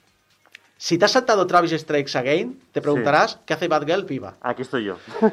Y si no has jugado a ningún No More Heroes, tan solo te preguntarás ¿qué hace Harley Quinn colaborando con Travis? Pero importa, no, porque mientras puedas molarte, el juego se sostiene. Como lo hace los malos, que tiene un espíritu de ciencia ficción rollo años 50-60 que asusta. Y es obviamente los giros de la historia que no te esperas, porque yo muchas veces he soltado un qué y más de una ocasión he soltado un ¿por qué? si os gusta esto, os recomiendo Happy en Netflix. Y si el carisma no es lo tuyo, pues tienes ahí la jugabilidad para ayudarte, porque si bien no es el hack and slash tan complejo y detallado que algunos puristas del género esperarían, está sin duda pulido hasta el extremo, incluso en un fallo habitual de Suda, que es que no podías detectar los ataques por la espalda. Aquí está muy bien resuelto. Aquí yo, incluso yo que soy muy torpe, me he molado sabiendo decir ataque rápido, ataque lento, cuando esquivar, cuando me, me ha encantado. Los jefes finales son fantásticos, también algunos clasificatorios lo son, especial los que ocurren en el espacio, así que en este aspecto cumple.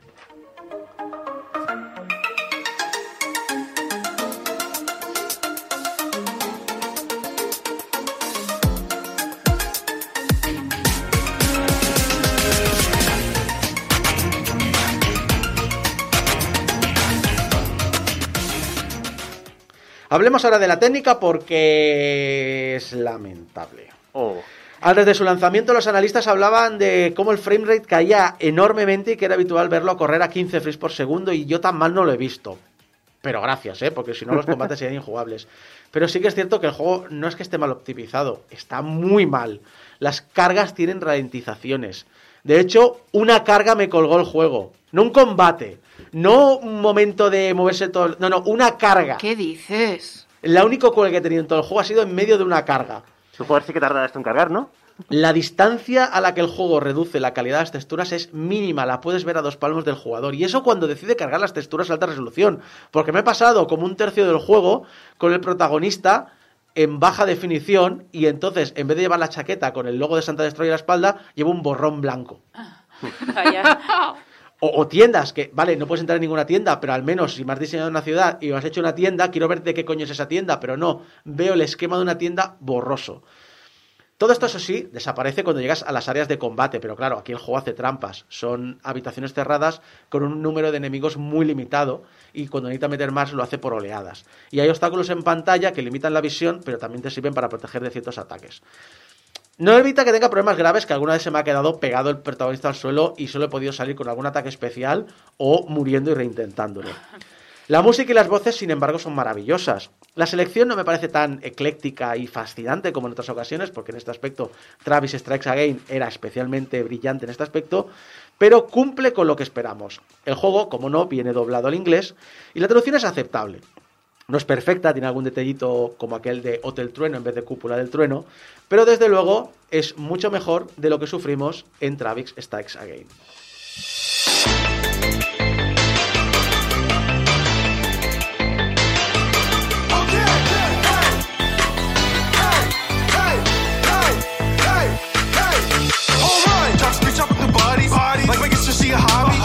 Reconozcámoslo, Suda51 ha hecho No More Heroes 3 como carta de amor a cierto director de cine para que un día le haga una peli de acción de imagen real de sus personajes. De hecho, lo dice literalmente en el juego. Ah, pero no se puede decir, ¿no? No quiero decirlo porque quiero que lo sabéis vosotros. Bien, bien, bien. Los jugadores lo hacemos porque el universo de No More Heroes es tan propio y molón que solo por sentirnos por unos instantes guays como en la piel de Travis nos divierte un montón.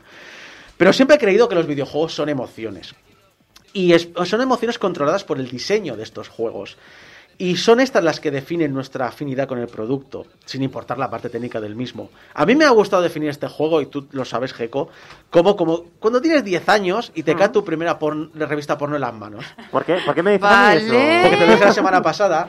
Ah. Eh, Ah. 10 años. vale. sí, es decir, estás flipando, no entiendes la mitad de lo que ocurre, Ya, la otra ya. mitad crees que lo sabes, pero no lo sabes. No, no. Solo sabes que lo flipas. Pero reconozco que es un poco chabacano. Me ha gustado más una frase de Ian Walker para su análisis en Kotaku, que lo definen con mucho más gusto. Más que establecer un sentido o verdad que rompa con la absurdidad de la realidad en la que vivimos, No More Heroes 3 busca impartir un sentimiento. Esta, esta emoción, por su propio diseño, será diferente para todo el mundo que consuma esta píldora de Jodorowsky que Grasshopper ha creado en forma de videojuego. Y es cierto, nunca durante casi mis 20 horas de partida me preocupé por si el juego intentaba ir más allá de, de los géneros del hack and slash, o si el mundo abierto cumplía alguna función, o si había buen equilibrio entre tareas y flujo del juego, o si la historia era consecuente o emocionante, no. Quería, necesitaba sentir que lo que el juego te hace sentir en cada uno de los momentos de éxtasis, de los momentos de comedia, de los momentos absurdos, de los éxitos y fracasos, de la subida de ranking y de las veces que repetí un combate, de los diálogos entre personajes, de sus gustos, de sus fobias. Y ya te digo que eso no te lo puedo explicar porque es algo que solo yo he podido sentir, como es algo que tú también solo sentirás y que no puedas explicar a nadie. Recomendable.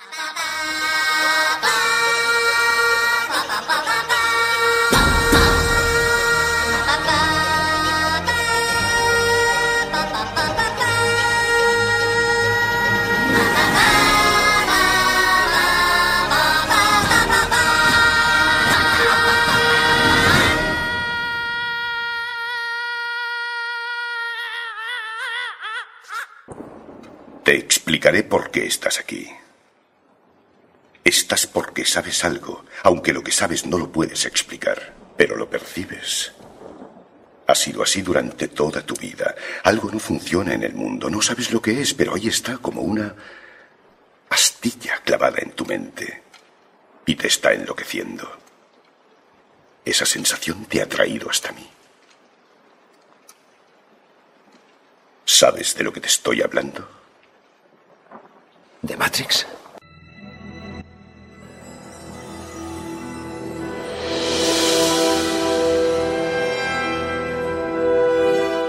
Vuelve el cine de nuestra vida.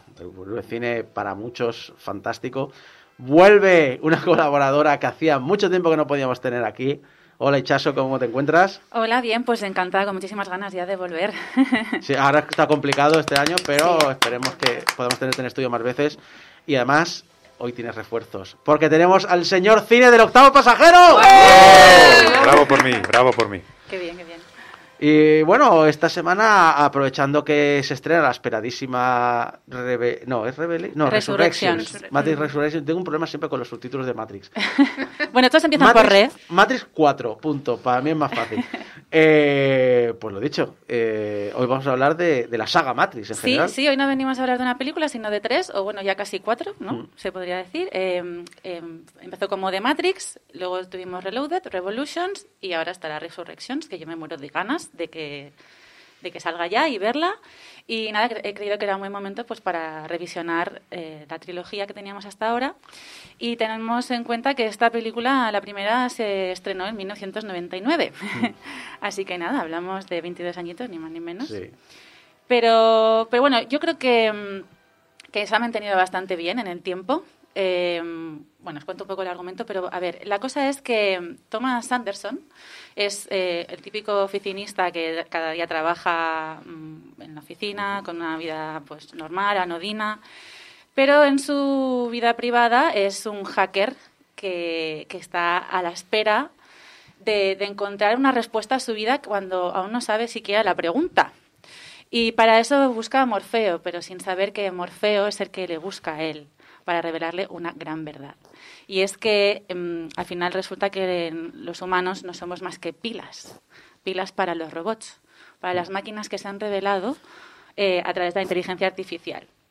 Y bueno, a partir de ahí, pues eh, las hermanas Wachowski, que son las directoras de, esta trilogía, em, nos plantean una serie de argumentos filosóficos con muchas referencias bíblicas también. Y, y bueno, pues eso es un poco qué es real y qué no, eh, cuál es nuestro propósito en la vida, nuestro destino, eh, nuestra capacidad de elección, el libre albedrío. Eh, y bueno, pues todas estas reflexiones filosóficas de Descartes, de Platón, e incluso de Sartre, un poco de, existencial, de existencialismo también. Y, pero todo esto cargado con muchísima acción. Acción a mansalva, porque sí. Y además en un mundo que como estamos en, un, en la Matrix, que es un mundo virtual, eh, en el que tú puedes hackear las leyes de la física, mm, pues entonces... Mm, Modo cheto. Sí, las peleas eh, de Kung Fu, que también pues aprende Kung Fu en cero coma, ¿no? Porque es un programa que se inserta en su cerebro. ¿Qué hace Kung Fu? Pues te hace Kung Fu y, y todo lo que haga falta, o sea, el uso de... Por cierto, me hace mucha gracia en el trailer nuevo Dice, sigo saliendo Kung Fu. Sí, es como, a ver. Sí. me ha gustado mucho ese detalle. Yo quiero esa habilidad. O sea, ¿cómo lo hago? Me, pongo un USB en la piel o algo así. Yo, yo sé que, que, las hermanas Wachowski eh, siempre, eh, o sea, han querido tratar esos temas y están ahí de fondo. Y el mundo también es muy jugoso, muy interesante. Pero yo siempre recuerdo a la gente que critica la parte de acción, que es un... Todo empezó porque vieron una peli de acción con que, que coreografiaba Joen Bupin y dijeron, queremos hacer una peli con este hombre. Que luego a partir de ahí hayan metido todos los temas de trasfondo que les interesa, está bien. Bueno, yo creo que son personas con muchísima cultura eh, popular, ¿no? Entonces, eh, al final, son, como otros cineastas tipo Tarantino, cogen todo el refrito de todos los referentes que les han causado un impacto en su vida. Ellos se ven mucho de fuentes de, del cómic, del manga, del cine oriental, evidentemente. Eh, de los videojuegos, o sea, todo lo friki que te puedas encontrar, pues todo eso les gusta.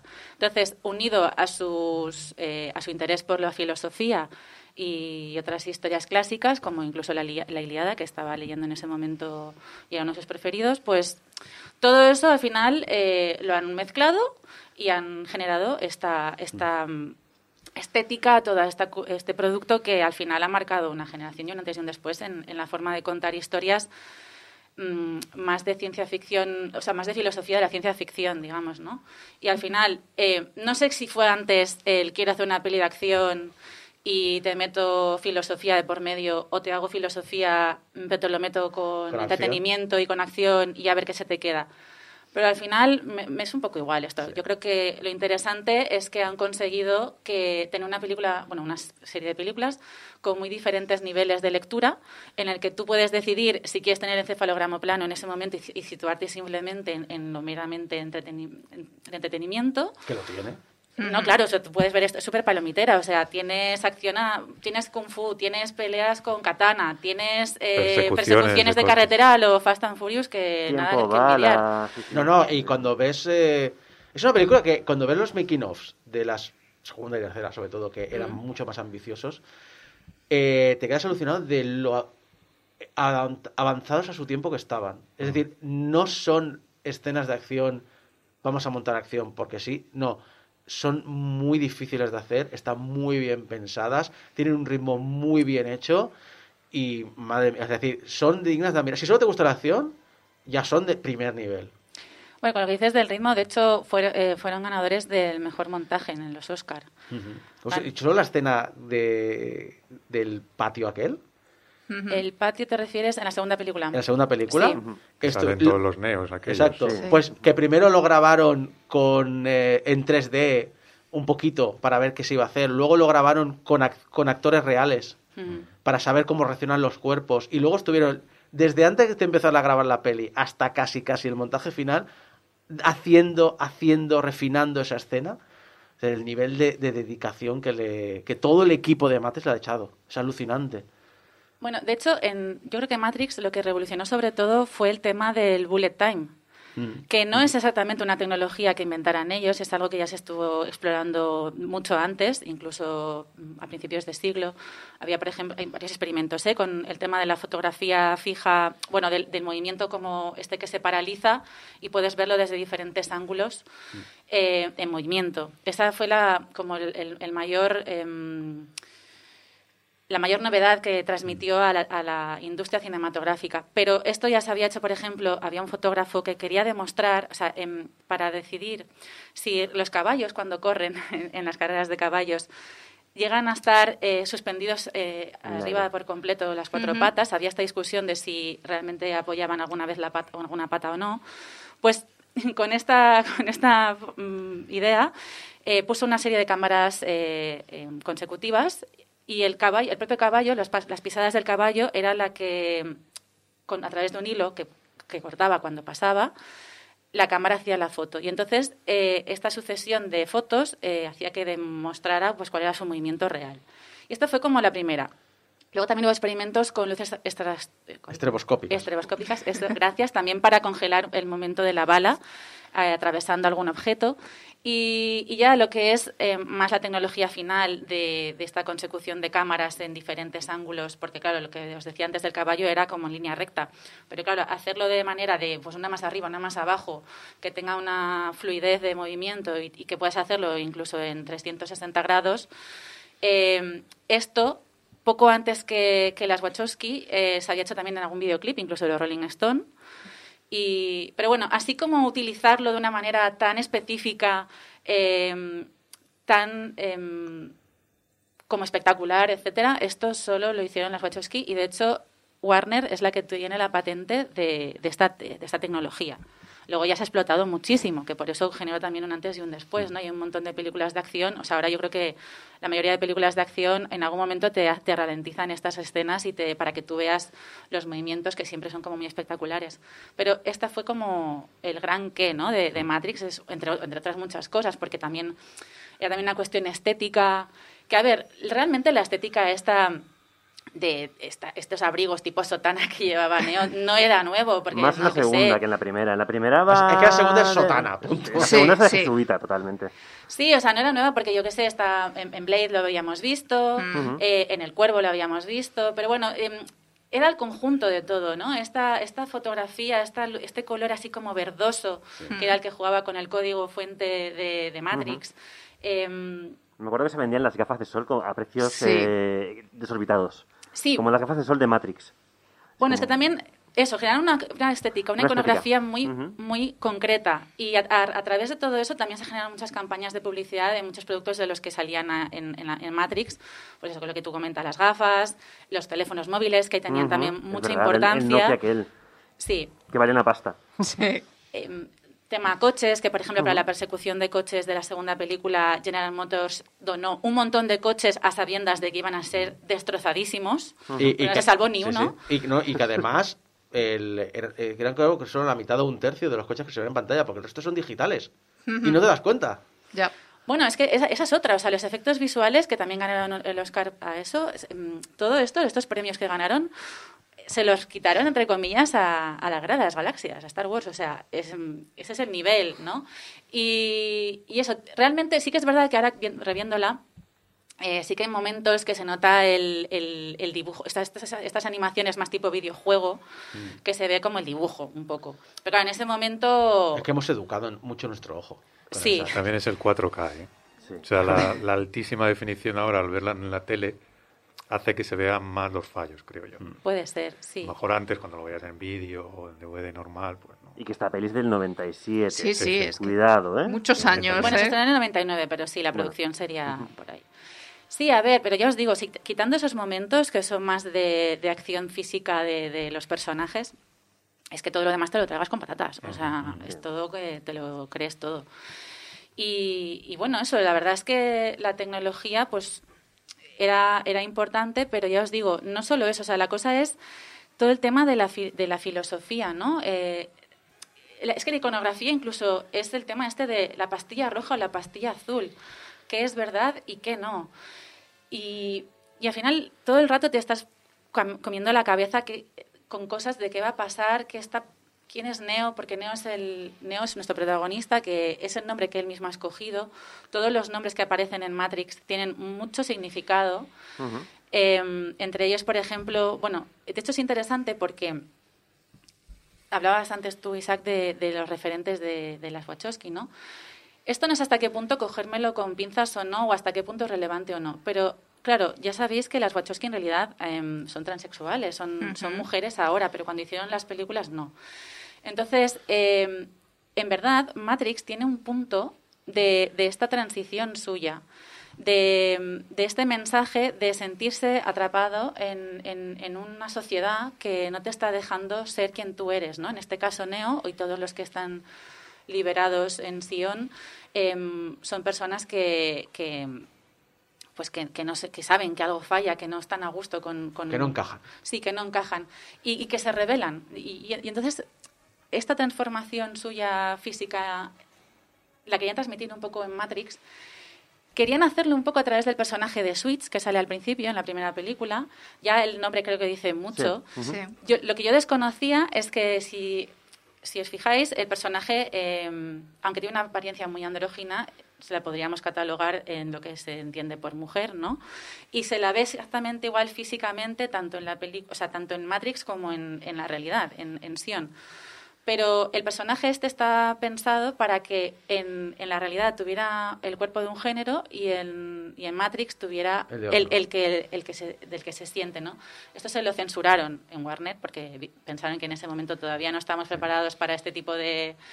de- ¿Qué es esto? de ¿Progresismo en, progresismo en mis películas? Progresismo en Hollywood. Tráeme fotos de ¿Dónde vamos a llegar? Y, y bueno, la verdad es que, mm, que bueno, creo que, que- que por eso también es tan auténtica.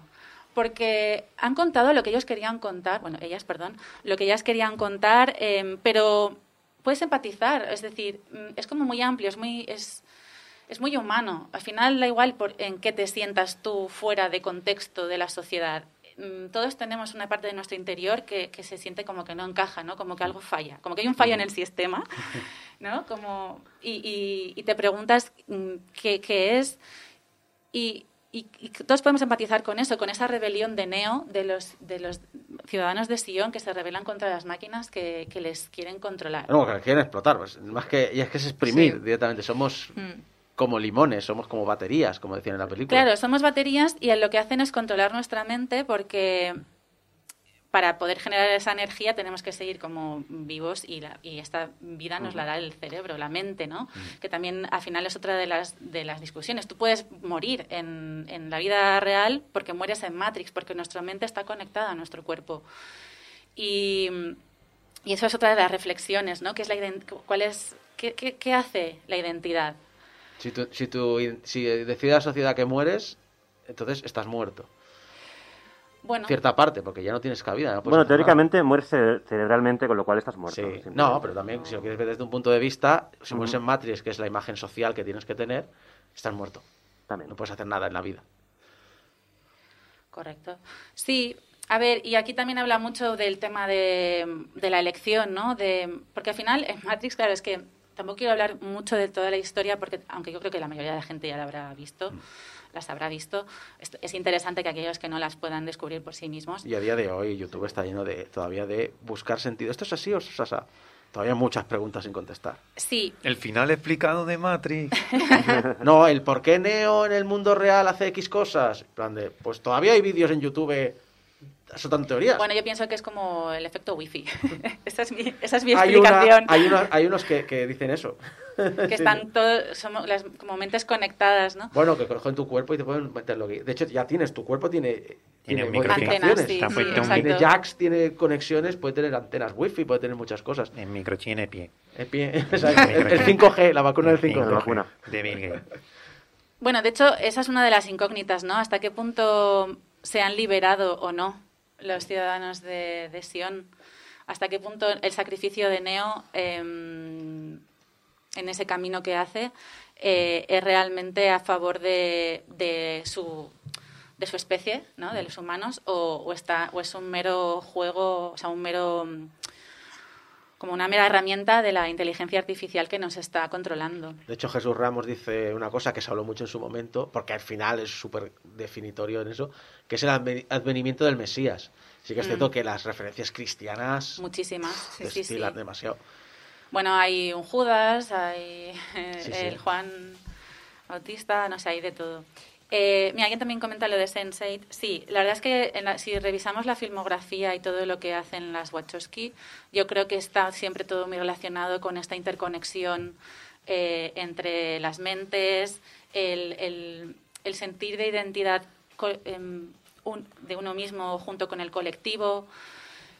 Yo creo que van siempre todo el rato con el tema de la identidad y de revelarse a aquello externo que nos quiere someter de una manera u otra, ¿no? V de Vendetta, aunque no fueron directoras, eh, sí que eran guionistas y productoras, es un claro ejemplo de eso. O sea, es una película antisistema y de, revo- y de revolución, ¿no? Entonces, es que no sé, es que tiene todo, todo lo que tú quieras leer está en Matrix y si no lo encuentras, da igual, está ahí. O sea, de alguna manera. Em, no sé, y a mí me, me flipa, pues, eso, aparte de las escenas de acción, estas conversaciones que son como muy místicas, ¿no? Por ejemplo, el oráculo, o que, que siempre nos da como estas preguntas así como más filosóficas, de, de- de- de hacerte dudar, de estas paradojas que cada uno percibe. Lo del jarrón, ¿lo habrías roto tú porque te lo he dicho o...? Te diría que te sentaras, pero de todos modos no lo harías. Y no te preocupes por el jarrón. ¿Qué jarrón? Ese jarrón. Lo siento. Te he dicho que no te preocuparas. Le diré a uno de mis chicos que lo arregle. ¿Cómo lo sabía? Oh. Lo que de verdad hará que luego te devanes los sesos será... ¿Lo habrías roto si yo no te hubiese dicho nada? Yo me acuerdo todavía de la, de la última película, la explicación del arquitecto. Sí, es que el arquitecto dejó... Todavía estoy pensando. Sí, ¿qué yo creo que todavía no lo he procesado. este hombre? Creo que no lo hemos procesado todavía, ¿eh? El arquitecto. Yo creo que es un elemento metido ahí que tampoco tenía muy claro. Vamos a meter un tío aquí que el, que... Sí, Pues- bueno, es el que gestiona Sí. lo- las simulaciones o el sistema operativo, si quieres. Bueno, eres el padre y la madre es precisamente Oráculo, el oráculo, que sí. es un programa para controlar un poquito a los humanos. Supuestamente. viéndola después, el arquitecto en su momento también me costó de entender. A mí no me molesta, ¿eh? Gente odiaba al arquitecto, a mí no me molesta. La rape, la rape de la segunda película. Eso sí que me molestó. Perdona, pues yo a mí me encanta la rave de la segunda película, porque como toda película que yo mm, aprecie, que tiene todo, tiene amor, tiene acción y tiene sexo. Y tiene una rave. Una po- po- muy poco sexo, pero lo tiene, y lo tiene la rave. Y Eso la es rave es, verdad. el momento de, venga, vamos a, a- a enseñar carne. Eso es verdad, eso es verdad. Y nada, bueno, decía antes de que se me pase, porque esto es muy importante, que tenemos, bueno, Keanu Reeves. Hombre, Hola, ¿qué no- tal? Keanu, Reeves, que, que se baraja- barajaron otros nombres. Bueno, es de, es de todos conocidos que, que Will Smith era la primera opción.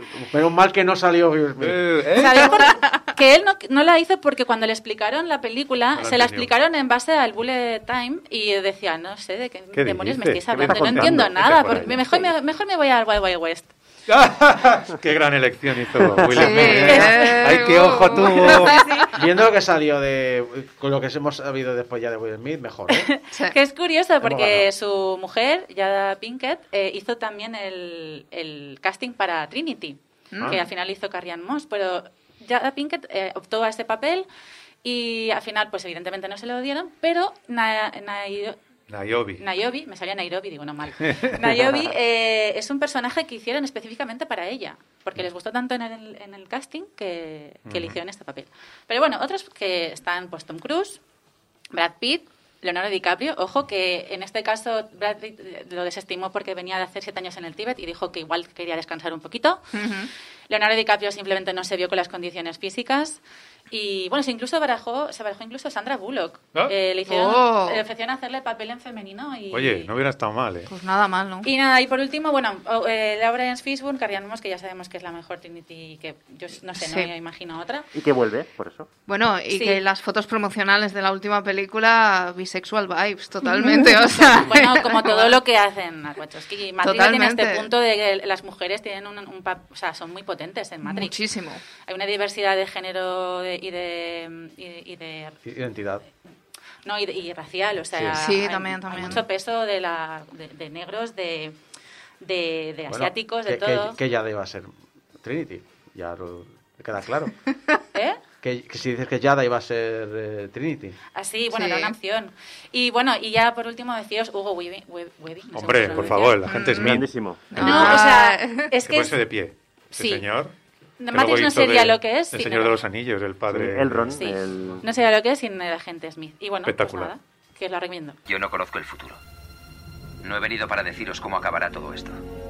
Al contrario, he venido a deciros cómo va a comenzar. Voy a colgar el teléfono.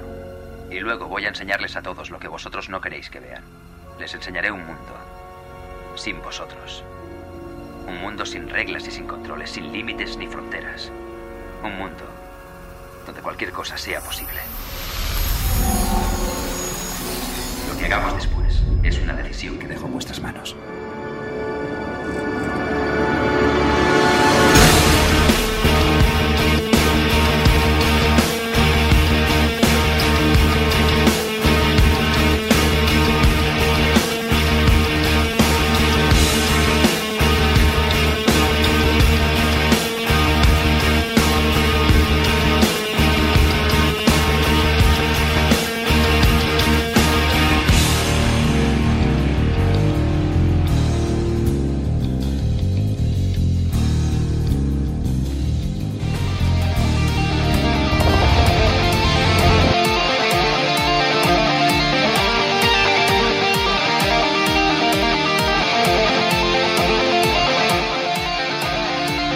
Hasta aquí el programa de hoy. Eh, muchas gracias a todo el equipo ¿Ya que ha estado aquí. programa? Ya se ha acabado. Joder. muchas gracias a Jeco, Ué, Julio.